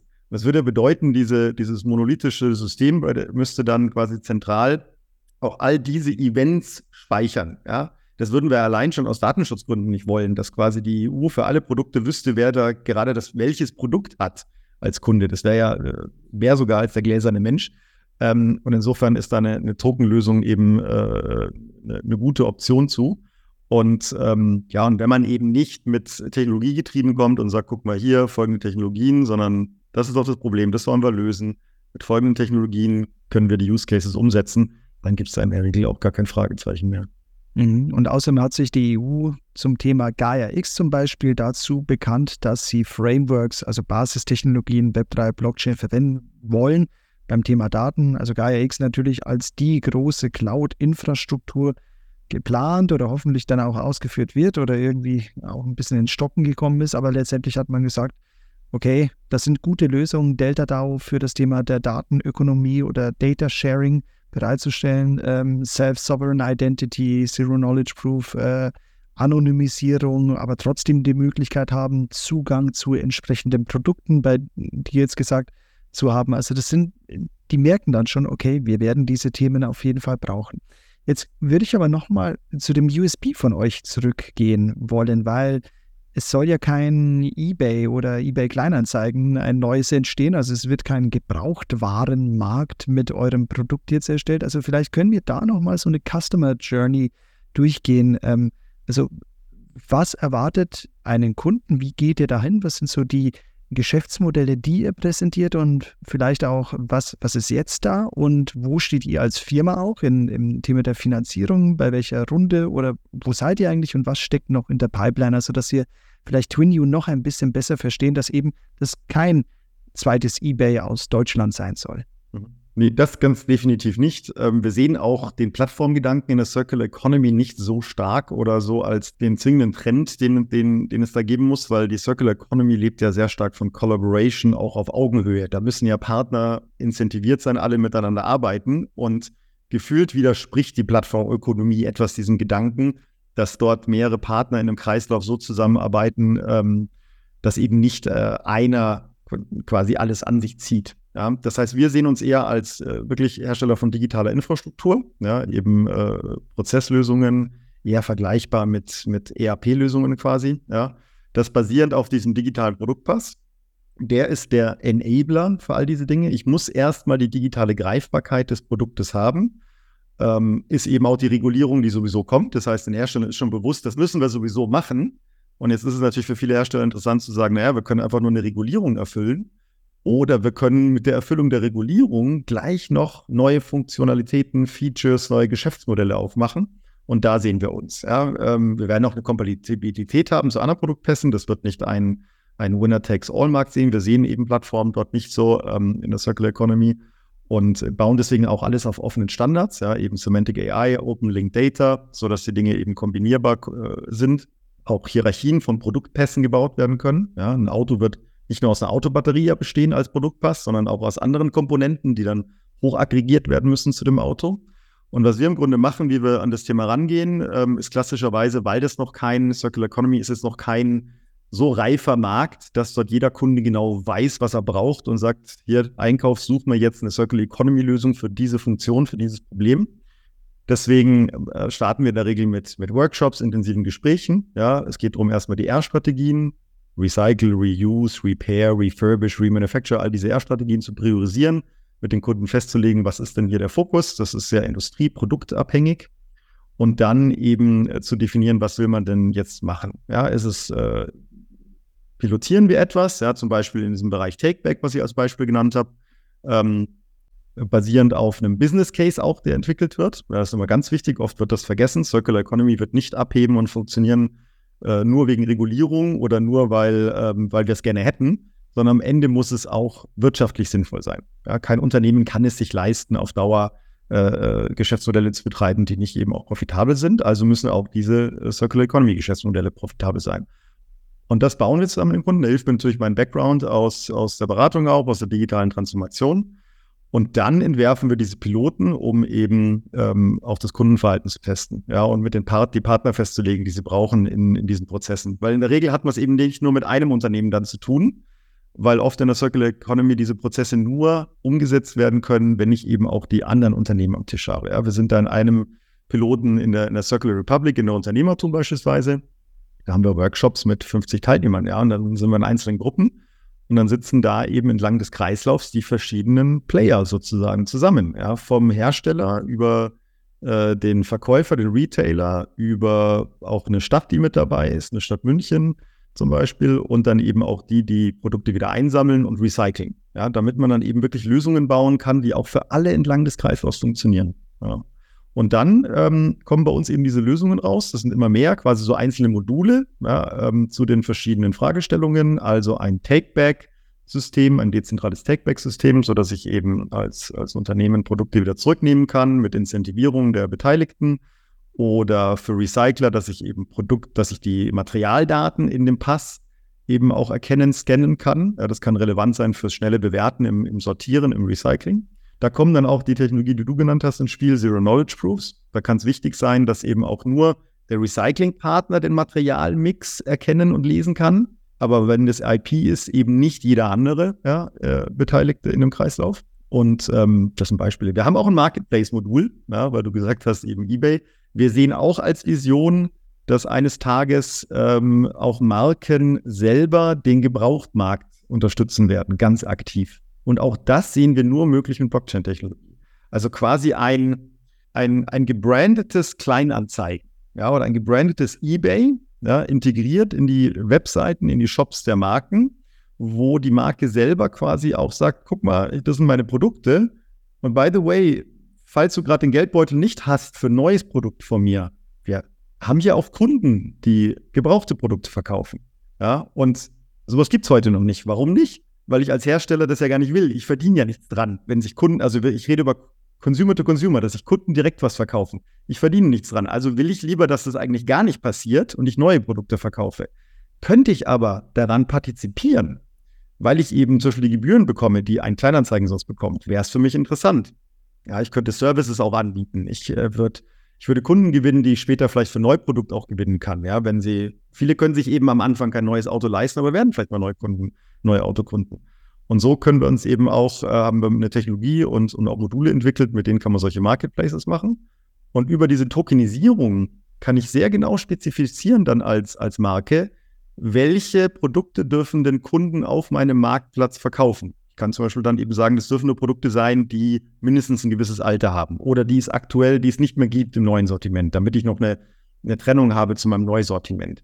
Und ich kann eben auch verhindern, das ist ganz wichtig, wir haben auch mit einem Designmöbelhersteller ein Projekt gemacht, ähm, die werden auch gefälscht. Ja? Ähm, und denen ist natürlich ganz wichtig, wenn die sagen, wenn wir so einen Marktplatz betreiben würden, ist natürlich die Katastrophe für uns, wenn dort gefälschte Produkte oder, in, oder überhaupt Betrug stattfindet, ja, weil dann verlieren wir äh, wirklich einen zukünftigen Kunden, weil er eine schlechte Erfahrung mit unserer Marke gemacht hat. Wenn ich das aber an diesen Produktpass kopple, kann ich quasi vorgeben, dass ich nur Produkte kaufen kann, wenn ich auch diesen Proof of Ownership, Proof of Authenticity habe. Ja, und das ergibt eben neue Möglichkeiten, die heute noch unvorstellbar klingen. Aber wenn man sie mal durchdenkt, wäre eigentlich für auf der Website einer Marke das ein relativ natürlicher Ort, um auch einen, wir nennen es auch immer einen, einen Trusted Second Life Store zu machen, ja, wo ich dann eben auch ähm, äh, das Branding der Marke habe, auch als Kunde mehr Vertrauen, weil ich weiß, dort können Produkte sein mit einem digitalen Produktpass Und äh, die Marke gibt dann vielleicht auch eine Garantie noch extra dazu, solche Dinge. Ja, und verdient aber dafür natürlich. Das wird auch jeder verstehen, dass die Marke dann auch was dann verdienen muss. Ja.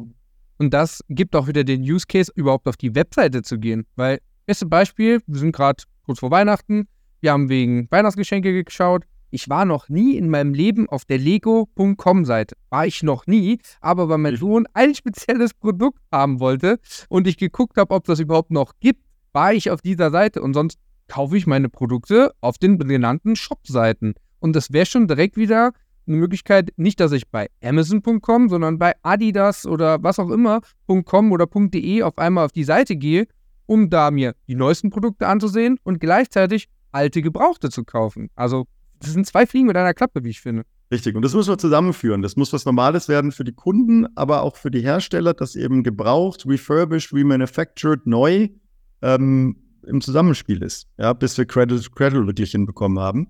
Und ich musste da lachen bei Lego. das ist auch so ein Pain für mich, äh, weil es einfach, äh, ich habe wahnsinnig selber Spaß. Ähm, und äh, aber die Produkte haben natürlich auch inzwischen auch Preise, Preise erklommen. Ja, da muss man manchmal schlucken, was Plastik kosten kann.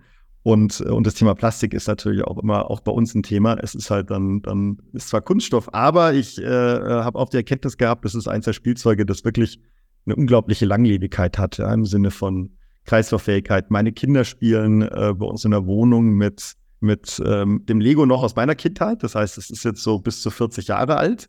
Und ähm, wir haben sogar hinbekommen, die, die alten Eisenbahnen, die früher noch diesen Stromabnehmer in der Mitte hatten, ich weiß nicht, ob ihr noch kennt, da hat man noch einen Trafo gehabt, ähm, die zu kombinieren mit den neuen Schienen. Das heißt, ähm, haben wir selber gebaut. Da hätte ich mir gewünscht, dass es von Lego vielleicht Konnektoren gibt.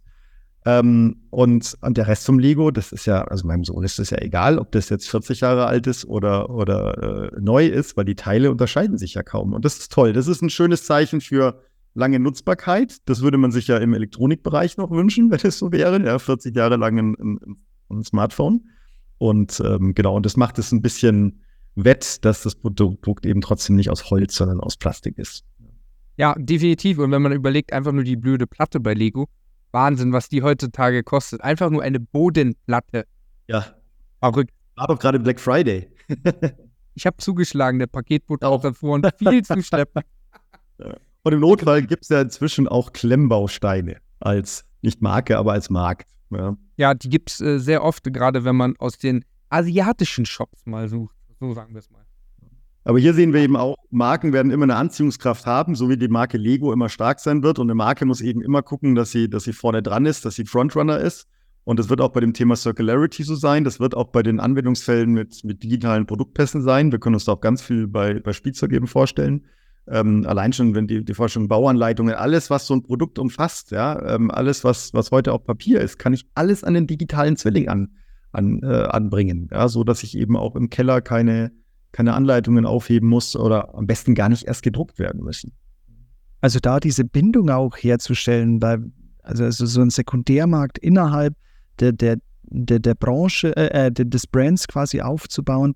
Ich meine, wenn, ich bin ja jetzt kein Apple-User, äh, aber ich glaube, für Leute, die Apple haben, ist es ganz, ganz schwer, da wegzukommen, weil da natürlich so viele andere Themen noch, also wie zum Beispiel meine Cloud dann angebunden ist, dann kann ich mein, wenn ich meine Produkte tausche oder ein neues Handy dann brauche, weil es vielleicht kaputt geht oder sonst was, kann ich dann sofort ein Backup machen. Ich habe da meine Musik, ich habe hier also ein richtiges Ökosystem, was eigentlich mich viel mehr bindet, als zu sagen, okay, ich habe einen Vertriebskanal, kommt noch dazu, dass ich dann von einem Amazon oder Stefan redet wahrscheinlich von Alibaba, was er vorhin angesprochen hat. Nein, sagen wir nicht. Aber auf jeden Fall habe ich nur noch einen Vertriebskanal für ein Produkt und damit endet meine Beziehung. Natürlich, die emotionale Beziehung ist da noch da zu diesem Produkt, zu dieser Marke. Aber da können noch ganz, ganz viele andere Themen, also wie zum Beispiel, dass ich sage, ich, bei Apple-Produkten habe ich noch eine Cloud-Infrastruktur dahinter, habe die Backups, habe die Kontakte, meine Kontakte noch hinterlegt, die Fotos, meine Musik, meine Accounts, mein alles das ist ja viel mehr, was, was diese großen Ökosysteme wie Apple sich dann auch denken und dann auch diese Partizipation mit dem Kunden letztendlich ermöglichen. Ja, ähm, ich musste lachen, weil das formuliert hast wie eine, eine Drogenabhängigkeit äh, aus die, die Apple, wenn man in einem Echo-Ökosystem ist. Ich, ich, bin Android-User, von daher äh, ist es schon aus meiner Brille betrachtet, die sind ja alle Gagger, die nur auf iPhone, aber vor allem mit so einer Hingabe. Also ich würde niemals vor einem Samsung oder, oder was habe ich hier, Huawei oder ich weiß nicht mal, was für eine Marke ich habe. Ich habe ein Android-Handy, aber ich würde auf gar keinen Fall zwei Wochen vor, vor, einem, vor einem Store, vor einem Apple Store äh, hausen, damit ich das, also das ist schon ein bisschen eine irrsinnige Religion, was, was, was das dieses Hype um, um so ein iPhone da teilweise sein kann. Aber Schando, für mich ist es schon ein bisschen irre. Aber Schando, du musst bedenken, du darfst im Wald kein offenes Feuer machen, dann kannst du auch vom Apple Store campen. Ja. Ja, Apple ist noch ein gutes Beispiel für etwas, was, was wir immer nutzen, weil ähm, Apple hat durch dieses Ökosystem eines geschafft, wenn es um Circularity geht sie haben immer diesen perfekten Link zum Kunden. Weil letztendlich ich kaum eins der Produkte, ich weiß gar nicht, ob ich überhaupt, vielleicht die AirPods, aber die meisten Produkte kann ich nicht nutzen, ohne eben auch den iCloud-Account zu haben. Das heißt, die werden unsere Lösung erstmal nicht brauchen, weil sie quasi immer wissen, wenn ein Kunde mit einem iPad, einem defekten oder mit einem Handy in den Apple Store kommt, da stecken die kurz an, die wissen sofort, wo äh, quasi die Historie des Geräts, ja, und was mal repariert wurde, wenn es zertifiziert repariert wurde, ähm, äh, wie viel Vorbesitzer das Produkt hatte, das können die alles nachvollziehen. Ja, aber das kann halt auch nur Apple. Und das, die Vorteile dieses Systems wollen wir eben mit dem digitalen Produktpass, die können wir auch anderen Marken ermöglichen, ohne dass sie aber erst so ein Ökosystem aufgebaut haben müssen und ohne auch quasi diese, äh, die Daten über die Nutzer dann auch haben zu müssen. Ja, weil das ist natürlich auch eine, Apple weiß halt immer, wer ich bin, weiß, welche Geräte ich habe. Und es sollte aber eben selbstverständlich sein, dass ich eben auch bei anderen Marken meine Geräte eben sehen kann mit den Geräten. Wir nehmen aber mal als Beispiel ähm, die Funktionalität, dass ich eben in der Apple Store App mir einfach Zubehör zu meinem iPhone anzeigen lassen kann. Ja, ich kriege dann Hüllen nur zu meinem iPhone. Wenn ich jetzt in eine Applikation einer der bekannten Mobilfunkbetreiber gehe, ja, und, und für mein iPhone, das ich dort gekauft habe, sage, ich will eine Hülle, dann kriege ich alle Hüllen für alle Hersteller aller Modelle angezeigt. Die werden nicht mal nach dem Hersteller runtergefiltert, weil es fehlt dieser Link zu meinem Produkt, obwohl mir mein Provider das Handy verkauft hat können die nicht sagen, ah, okay, der Christian hat iPhone 13, jetzt geben wir ihm nur die Hüllen, zeigen, also diese Customer Journey, das, die, die, die Power, die Funktionalität ist dort eben nicht. Und das können wir über die digitalen Zwillinge, über die digitalen Produktpässe eben möglich machen.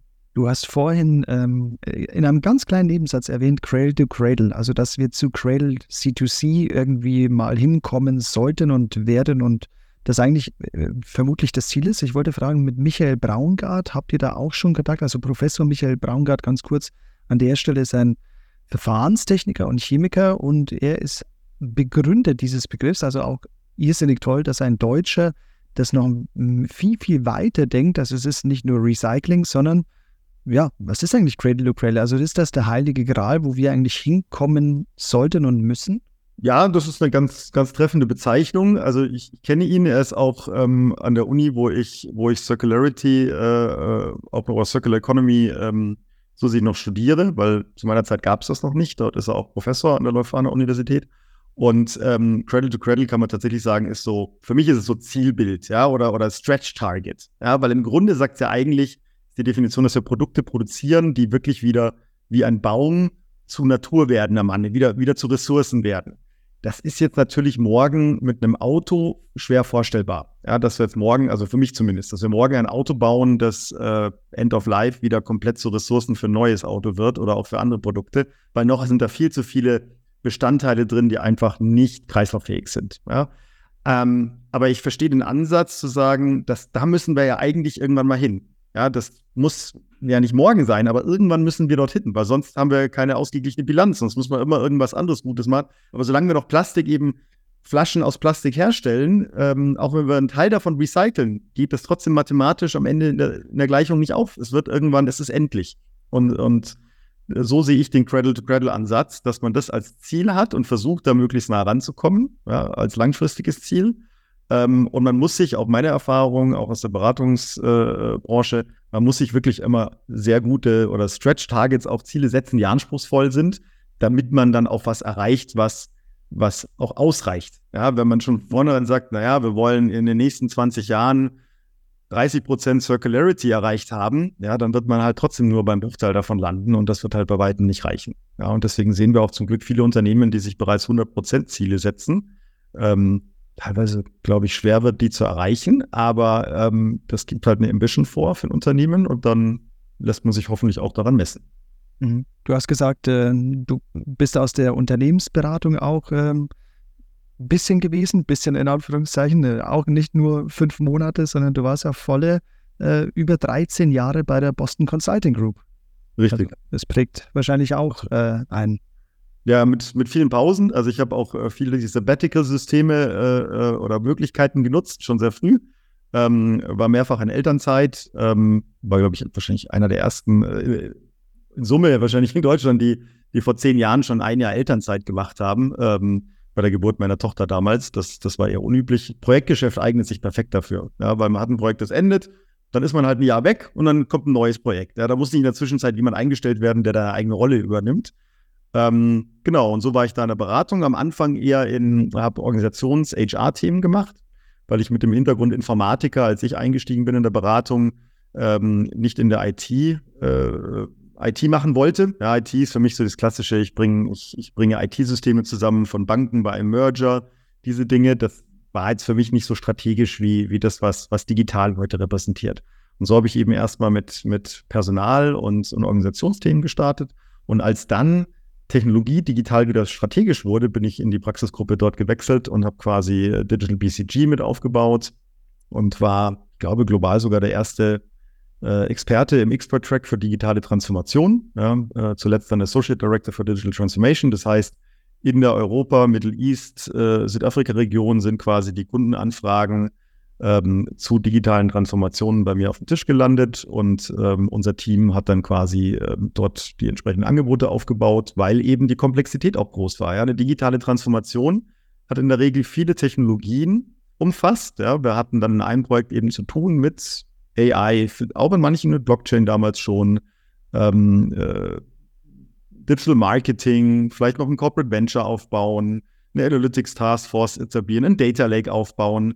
Das, das war eine Komplexität, da braucht es Experten für, die da auch das große, das, das Big Picture haben und dann eben auch wissen, welche Mannschaften, äh, wen brauche ich dafür und das war eine sehr spannende Zeit. Ja, und dann war für mich nochmal eben das Thema nochmal was Eigenes machen, weil irgendwie ging es mir dann doch immer zu langsam ja, bei den Kunden. Man ist immer ungeduldig und denkt sich, warum ist das alles so schwierig?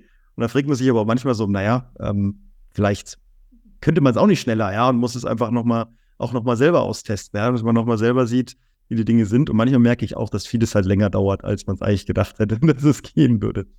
Ich bin jetzt schon einige Mal getriggert worden und ich muss die Chance jetzt nutzen, wenn ich so einen Experten jetzt hier habe, und zwar der Stefan hat von E-Zigaretten gesprochen, hat vorhin von äh, E-Scootern gesprochen. Wir haben jetzt schon ein paar Mal darüber gesprochen, also Cradle to Cradle wie ein Baum sozusagen, dass es dann zu Humus wird und den neuen Nährboden für weitere Bäume dann hat. So, jetzt muss ich mal ehrlich, ehrlich, ehrlich fragen. Ich habe solche Sachen gehört, wie die meisten E-Autos gehen in Leasingmodelle und nach drei Jahren hat kein Mensch mehr Bock oder nach vier Jahren kein Mensch hat Bock, einen gebrauchten, äh, ein gebrauchtes E-Auto zu kaufen, weil einfach der Motor oder die, die Speicherkapazität von dem, und hier reden wir nicht über unerhebliche Sachen, ich glaube, das wird uns ganz schön auf die Füße fallen. Also für mich ist das noch nicht angekommen. Ich bin vorhin äh, von der TU München, ähm, äh, ich bin mit dem Fahrrad gefahren, trotz super, ui, draußen hat es ja richtig geschneit, schau gerade raus. Ich bin mit dem Fahrrad gefahren hinter einem ähm, hinter einem DHL-Boten, der voll elektrisch war. Und dann stand da Null Emission. Und ich fand, das war nicht richtig. Ich fand, die, dass da steht keine Emissionen. Wenn ich den ganzen Herstellungsprozess von den Energie, von den, von alles, natürlich hat er dort vor meiner Nase keine Emissionen. Aber jetzt denke ich nochmal weiter. Was passiert mit diesen vielen Akkus?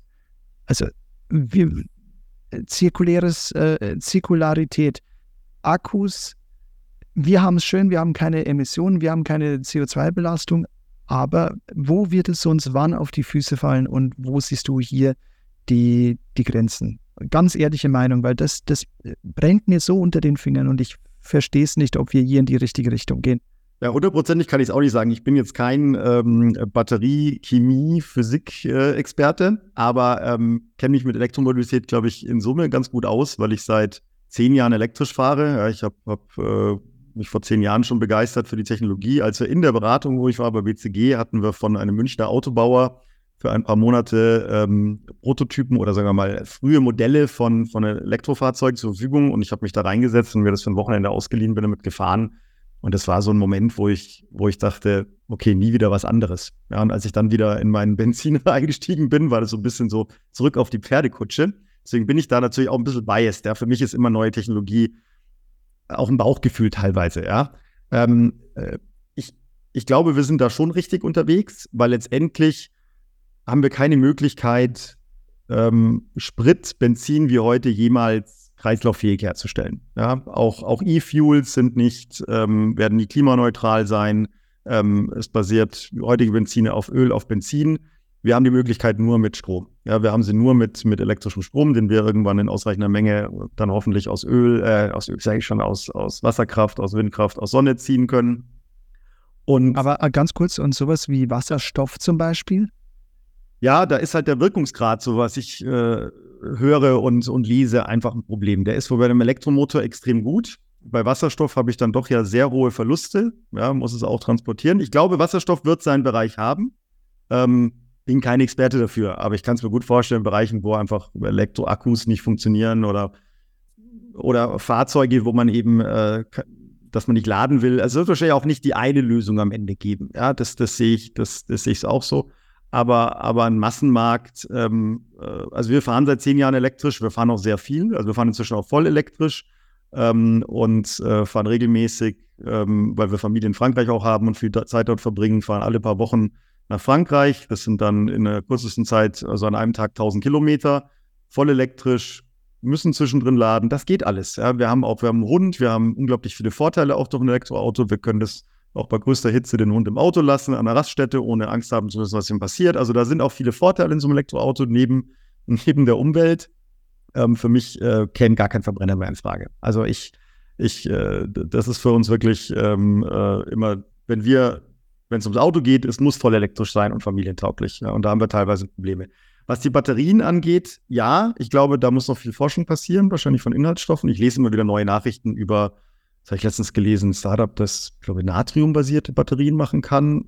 Da kenne ich mich zu wenig aus. Aber ich glaube, da ist auch noch viel viel Musik drin, äh, was da passieren kann, weil wenn man sich mal überlegt, was quasi die Entwicklungsgeschichte von Batterien, Akkus ist, die hat ja über Jahrzehnte, Jahrhunderte, war die ja getrieben von sehr kleinen Geräten. Das heißt, es ging immer darum, Laptops, Handys für wenige Stunden zu betreiben. Das heißt, der Druck dort Fortschritt zu machen, war relativ gering. Der ist erst in den letzten Jahren sprunghaft angestiegen durch Elektromobilität. Ja, dass dort wirklich Forschung und was ich so höre, auch mitbekomme, da ist noch wahnsinnig viele Möglichkeiten, um das zu verbessern.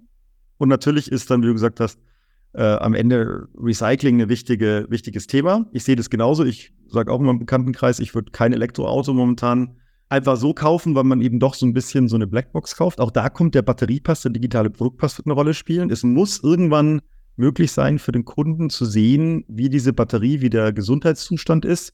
Denn der Akku, wie du gesagt hast, ist heute das, was früher der, der Motor war, ja, von der Wertigkeit im Fahrzeug. Das heißt, der Kilometerstand meines Verbrennungsmotors ist im Grunde heute die Anzahl der Ladezyklen und die Art und Weise, wie der Akku geladen wurde. Ja, wurde also quasi immer mit High Power. Ja, ich kann ja teilweise bis zu 300 kW heute in einer, in einer Stunde in den Akku reinpressen. Das, das beeinflusst aber die Lebensdauer eben äh, auch des Akkus. Ähm, oder ich kann ihn immer bis 100 Prozent laden versus nur bis 80 Prozent. Das sind alles Dinge, die muss ich auch als Kunde transparent und in einer und vertrauenswürdig abrufen können. So vertrauenswürdig wie der Kilometerstand. Da haben wir auch alles getan, dass der nicht fälschbar ist. Also muss das auch, und wenn es mit Blockchain-Technologie verifiziert ist, eben auch bei dem, äh, bei dem Akku so sein. Ja? Und in die Richtung gehen natürlich auch der Battery Pass und die Regulierung und die Lösungen dazu. Wir sind da auch äh, beteiligt an, an, an Themen, um da eben dieses Vertrauen zu schaffen, das der Markt brauchen wird, damit auch Elektrofahrzeuge im Gebrauchtmarkt so viel Vertrauen genießen können wie Verbrennerautos heutzutage. Aber meine persönliche Meinung ist, Elektromobilität bin ich relativ überzeugt, äh, ist, ist der richtige Weg. Bin ich seit zehn Jahren. Also da bin ich wirklich also.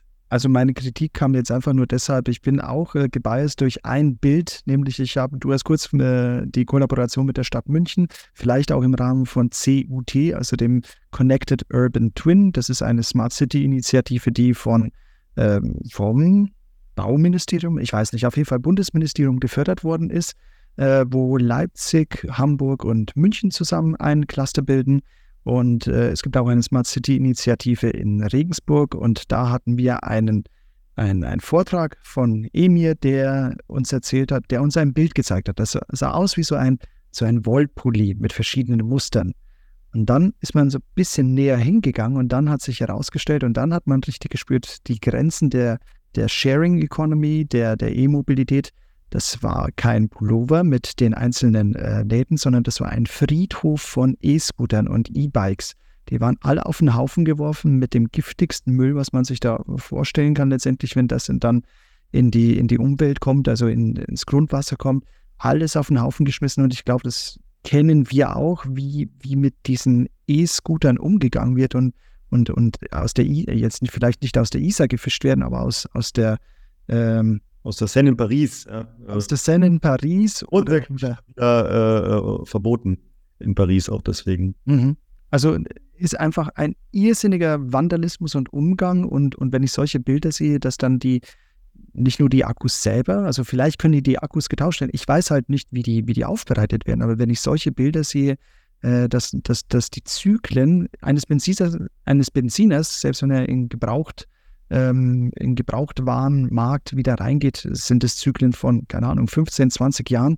Und da frage ich mich, äh, denken wir bei E-Mobilität viel, viel kurzfristiger und dadurch auch nochmal mehr ressourcenintensiver? Fragezeichen, ich weiß es nicht. Also kann man diese Batterien wieder aufbereiten? Ja, also da muss ich beipflichten, auch mit, mit dem, vor allem mit dem, dem Beispiel natürlich auch E-Scooter, diese Dinge. Wir müssen natürlich immer die Frage stellen, ob bei neuen Geschäftsmodellen, da war ja die Hoffnung damals, die würden quasi ähm, Autofahrten vermeiden. Ja, aber ich glaube, inzwischen weiß man, dass die eher Konkurrenz machen zum öffentlichen Nahverkehr. Ja, und das ist dann natürlich nicht sinnvoll, weil die U-Bahn fährt dann trotzdem. Und jetzt fahren aber auch parallel mehrere Elektrorolle mit dem Akku. Den Akku sehe ich da eher, sagen wir mal, als den, den äh, zweitrangige Thema im Sinne von, dass schon das Geschäft äh, an sich muss man natürlich dann äh, in Frage stellen. Natürlich wäre es besser, wenn die Geräte ohne Akku fahren würden. Ähm, ich habe auch nicht verstanden, warum es so viele Anbieter braucht. Also waren ja teilweise gefühlt äh, sieben Anbieter parallel, ja, die, die man nehmen konnte. Ähm, und ähm, ja, die, die, die, zunehmende Verakkurisierung ist ein Problem, definitiv, dass immer mehr Produkte einen Akku haben. Akkus sind besser als Batterien, das muss man auch sagen. Aber natürlich ist ein Produkt ohne Batterien und Akkus wie Kinderschuhe, ohne das besser als Kinderschuhe mit, weil sie noch leuchten. Und insofern ist es immer Refuse als, als R-Strategie. Ja, es ist die erste R-Strategie im Grunde. Refuse ist immer die beste, also einem Produkt zu widerstehen und es nicht zu kaufen. Ja, zumindest bis wir eben wirklich Credit-to-Credit-Produkte haben, die der Umwelt vielleicht sogar gut tun. Ja.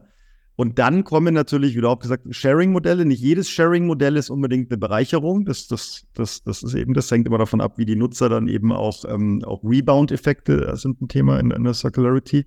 Und, äh, und ich muss denken, was du erwähnt hast, natürlich auch mit dem Zustand dieser Geräte. Ja, es gibt, wir sagen zwar einerseits Sharing is Caring, ja, äh, mit der Sharing Economy, aber es heißt halt auch Don't be gentle, it's a rental. Ja, das ist quasi die, die andere, das, wie ich was vorhin erwähnt habe, mit das Customer Behavior, dass das Kundenverhalten auch rauszufinden und, und zu merken, in welche Richtung wird das dann gehen. Und da kommen teilweise eben Effekte raus, und Verhaltensweisen, die vielleicht dann nicht die gewünschten sind, sowohl ökonomisch als auch ökologisch. Und das müssen wir alles besser verstehen und testen. Aber dazu gehört auch Testen. Deswegen, um diese Dinge kommen wir nicht herum, dass wir Dinge pilotieren und auch Fehler machen, weil wenn wir keine Fehler machen, werden wir auch nicht rausfinden, wie die Dinge wirklich funktionieren. Und äh, um das jetzt zu übertragen auf Autos, ist, glaube ich, naja, solange wir halt noch, wir werden noch lange einen Markt haben, wo Menschen Autos auch besitzen wollen oder so viel Auto fahren, dass eben Carsharing einfach nicht, äh, nicht in Frage kommt oder eben auch am, am Land. Und dann ist meiner Ansicht nach erstmal der, der, das Elektroauto mit dem, mit dem Akku schon mal eine Verbesserung im Vergleich zum Verbrenner. Ähm, aber natürlich hoffe ich auch, dass die Recyclingmethoden da eben so gut werden, dass wir idealerweise Akkus wieder in nicht nur in Häuser verbauen können, sondern aus dem Akku wieder einen neuen, den Akku wieder refurbischen können, sodass ein neuer Akku vielleicht wird. Ja, das wäre natürlich einfach traumhaft. Und eine Erkenntnis, die ich hatte in all unseren Gesprächen mit Unternehmen, ähm, in dem Markt ist es ja schon so weit, also ähm, hat auch positive Nebeneffekte, dass, dass während es früher ja Autohersteller nicht so interessiert hat, wo ihre Autos am Ende des Lebens mal landen, weil das Auto hauptsächlich naja, Schrott und ein, ein Problem darstellte, Kosten darstellte, die Entsorgung, ähm, kehrt sich das ein bisschen um. Also zu wissen, wo das Elektroauto End of Life ist, ist schon interessant, weil der Akku eben und auch die, die Wertstoffe, die dort verbaut sind, eben auch einen, einen immer größeren Wert haben. Wir reden da über seltene Erden in einem höheren Umfang als in einem Handy. Und diese seltenen Erden müssen wir in Deutschland halt größtenteils importieren. Die kommen ähm, auch in vielen äh, großen Teilen aus China. Und China zum Beispiel lässt Elektroautos End of Life nicht mehr aus dem Land hinaus. Das heißt, dort hat man schon erkannt, dass eben dort ein Wert drin ist. Und wir waren es gewohnt, dass unsere Autos früher oft End of Life in Osteuropa oder in Afrika geendet sind. Ja, und wir, dort sind sie tatsächlich ausgeschlachtet worden, im Straßengraben gelandet, verbrannt worden, was auch nicht gut war, aber das haben wir so ein bisschen ignoriert. Jetzt ist der positive Effekt durch die Akkus und dadurch, dass wir das Produkt wieder bekommen wollen, dass wir auch quasi digital an dem Produkt dranbleiben wollen. Und wir wollen dafür sorgen, dass es End of Life wieder zu uns kommt, weil sonst Batterien, Autohersteller, die seltenen Erden, die sie schon mal kaufen mussten, unter Umständen ein wiederholtes Mal immer wieder kaufen müssen aus einem Land, von dem wir gerade auch die Abhängigkeiten ja verringern wollen. Also da zeigen sich auch ein paar äh, äh Patterns, ja, ähm, Gegebenheiten auf, immer mehr, die, die auch Zirkularität unterstützen können. Ja. Wahnsinn, was, wie wichtige Themen wir heute ansprechen. Und ich, ich glaube, die Zuhörerinnen und Zuhörer merken, wie niederschwellig, also wir reden ja eigentlich gar nicht über Krypto und Blockchain, aber letztendlich niederschwellig schwingt es immer mit, dass letztendlich diese Technologie im Hintergrund genau diese Probleme lösen muss, weil wir müssen wissen, wie wir mit unseren Ressourcen umgehen. Natürlich können wir das idealerweise in ein Geschäftsmodell dann packen, das dann auch weniger wie ein der ÖPNV konkurrierendes äh, Sharing Economy System dann aufgesetzt wird, sondern letztendlich genau diese Produkte dann mit der Vorbereitung auf ein C2C-Modell, was wir eigentlich idealerweise überall haben sollten. Ähm, genauso wie ich auch immer sage, es ist nicht ganz nachvollziehbar, dass wir, damit ein Unternehmen äh, überleben kann, immer größer werden muss und immer neue Geschäftsfelder er, erforschen muss. Also so langsam kommen wir ja auch an die Grenzen, wo wir sagen, ähm, wir können nicht noch mehr konsumieren, weil wir es letztendlich nicht brauchen. Und dann ist es doch schön, das dann wieder zu verwenden, Refurbishment zu betreiben. Und da brauchen wir genau diesen Blockchain-betriebenen digitalen Produktpass, was, wo ihr auch eben diese Infrastruktur baut. Also ganz, ganz großartig. Und da merken wir, das ist Web3 Welt. Das ist wirklich, was in der Welt draußen passiert. Das ist dieser Bildungskanal genauso, wie wir das aufsetzen wollten. Aber ich würde trotzdem mit unserer Abschlussfrage noch zu einem Kryptothema, selbst wenn wir es kaum angerissen haben, äh, Kryptographie bzw. DLT ähm, im Vordergründigen, jedoch natürlich auch, wirst du selbstverständlich mitbekommen haben, 2007, 2008, 2009, die Entwicklungen rund um Bitcoin. Und das ist auch unsere Abschlussfrage jetzt hier in der ersten Staffel, was deine Meinung ist, der Gründer, der Erfinder oder die Erfinder, können ja auch mehrere sein, Satoshi Nakamoto, Hast du da eine, eine Vorstellung oder hast du dich da reingelesen, wer denn dieses grundlegende Konzept in die Wege geleitet haben könnte?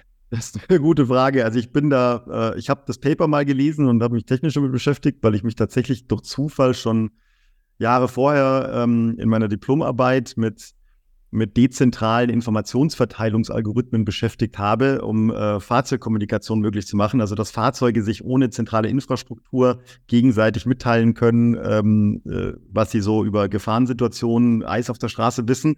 Und das ähm, will jetzt nicht sagen, dass das war so ein Algorithmus, aber es ging so gedanklich ein bisschen in die Richtung.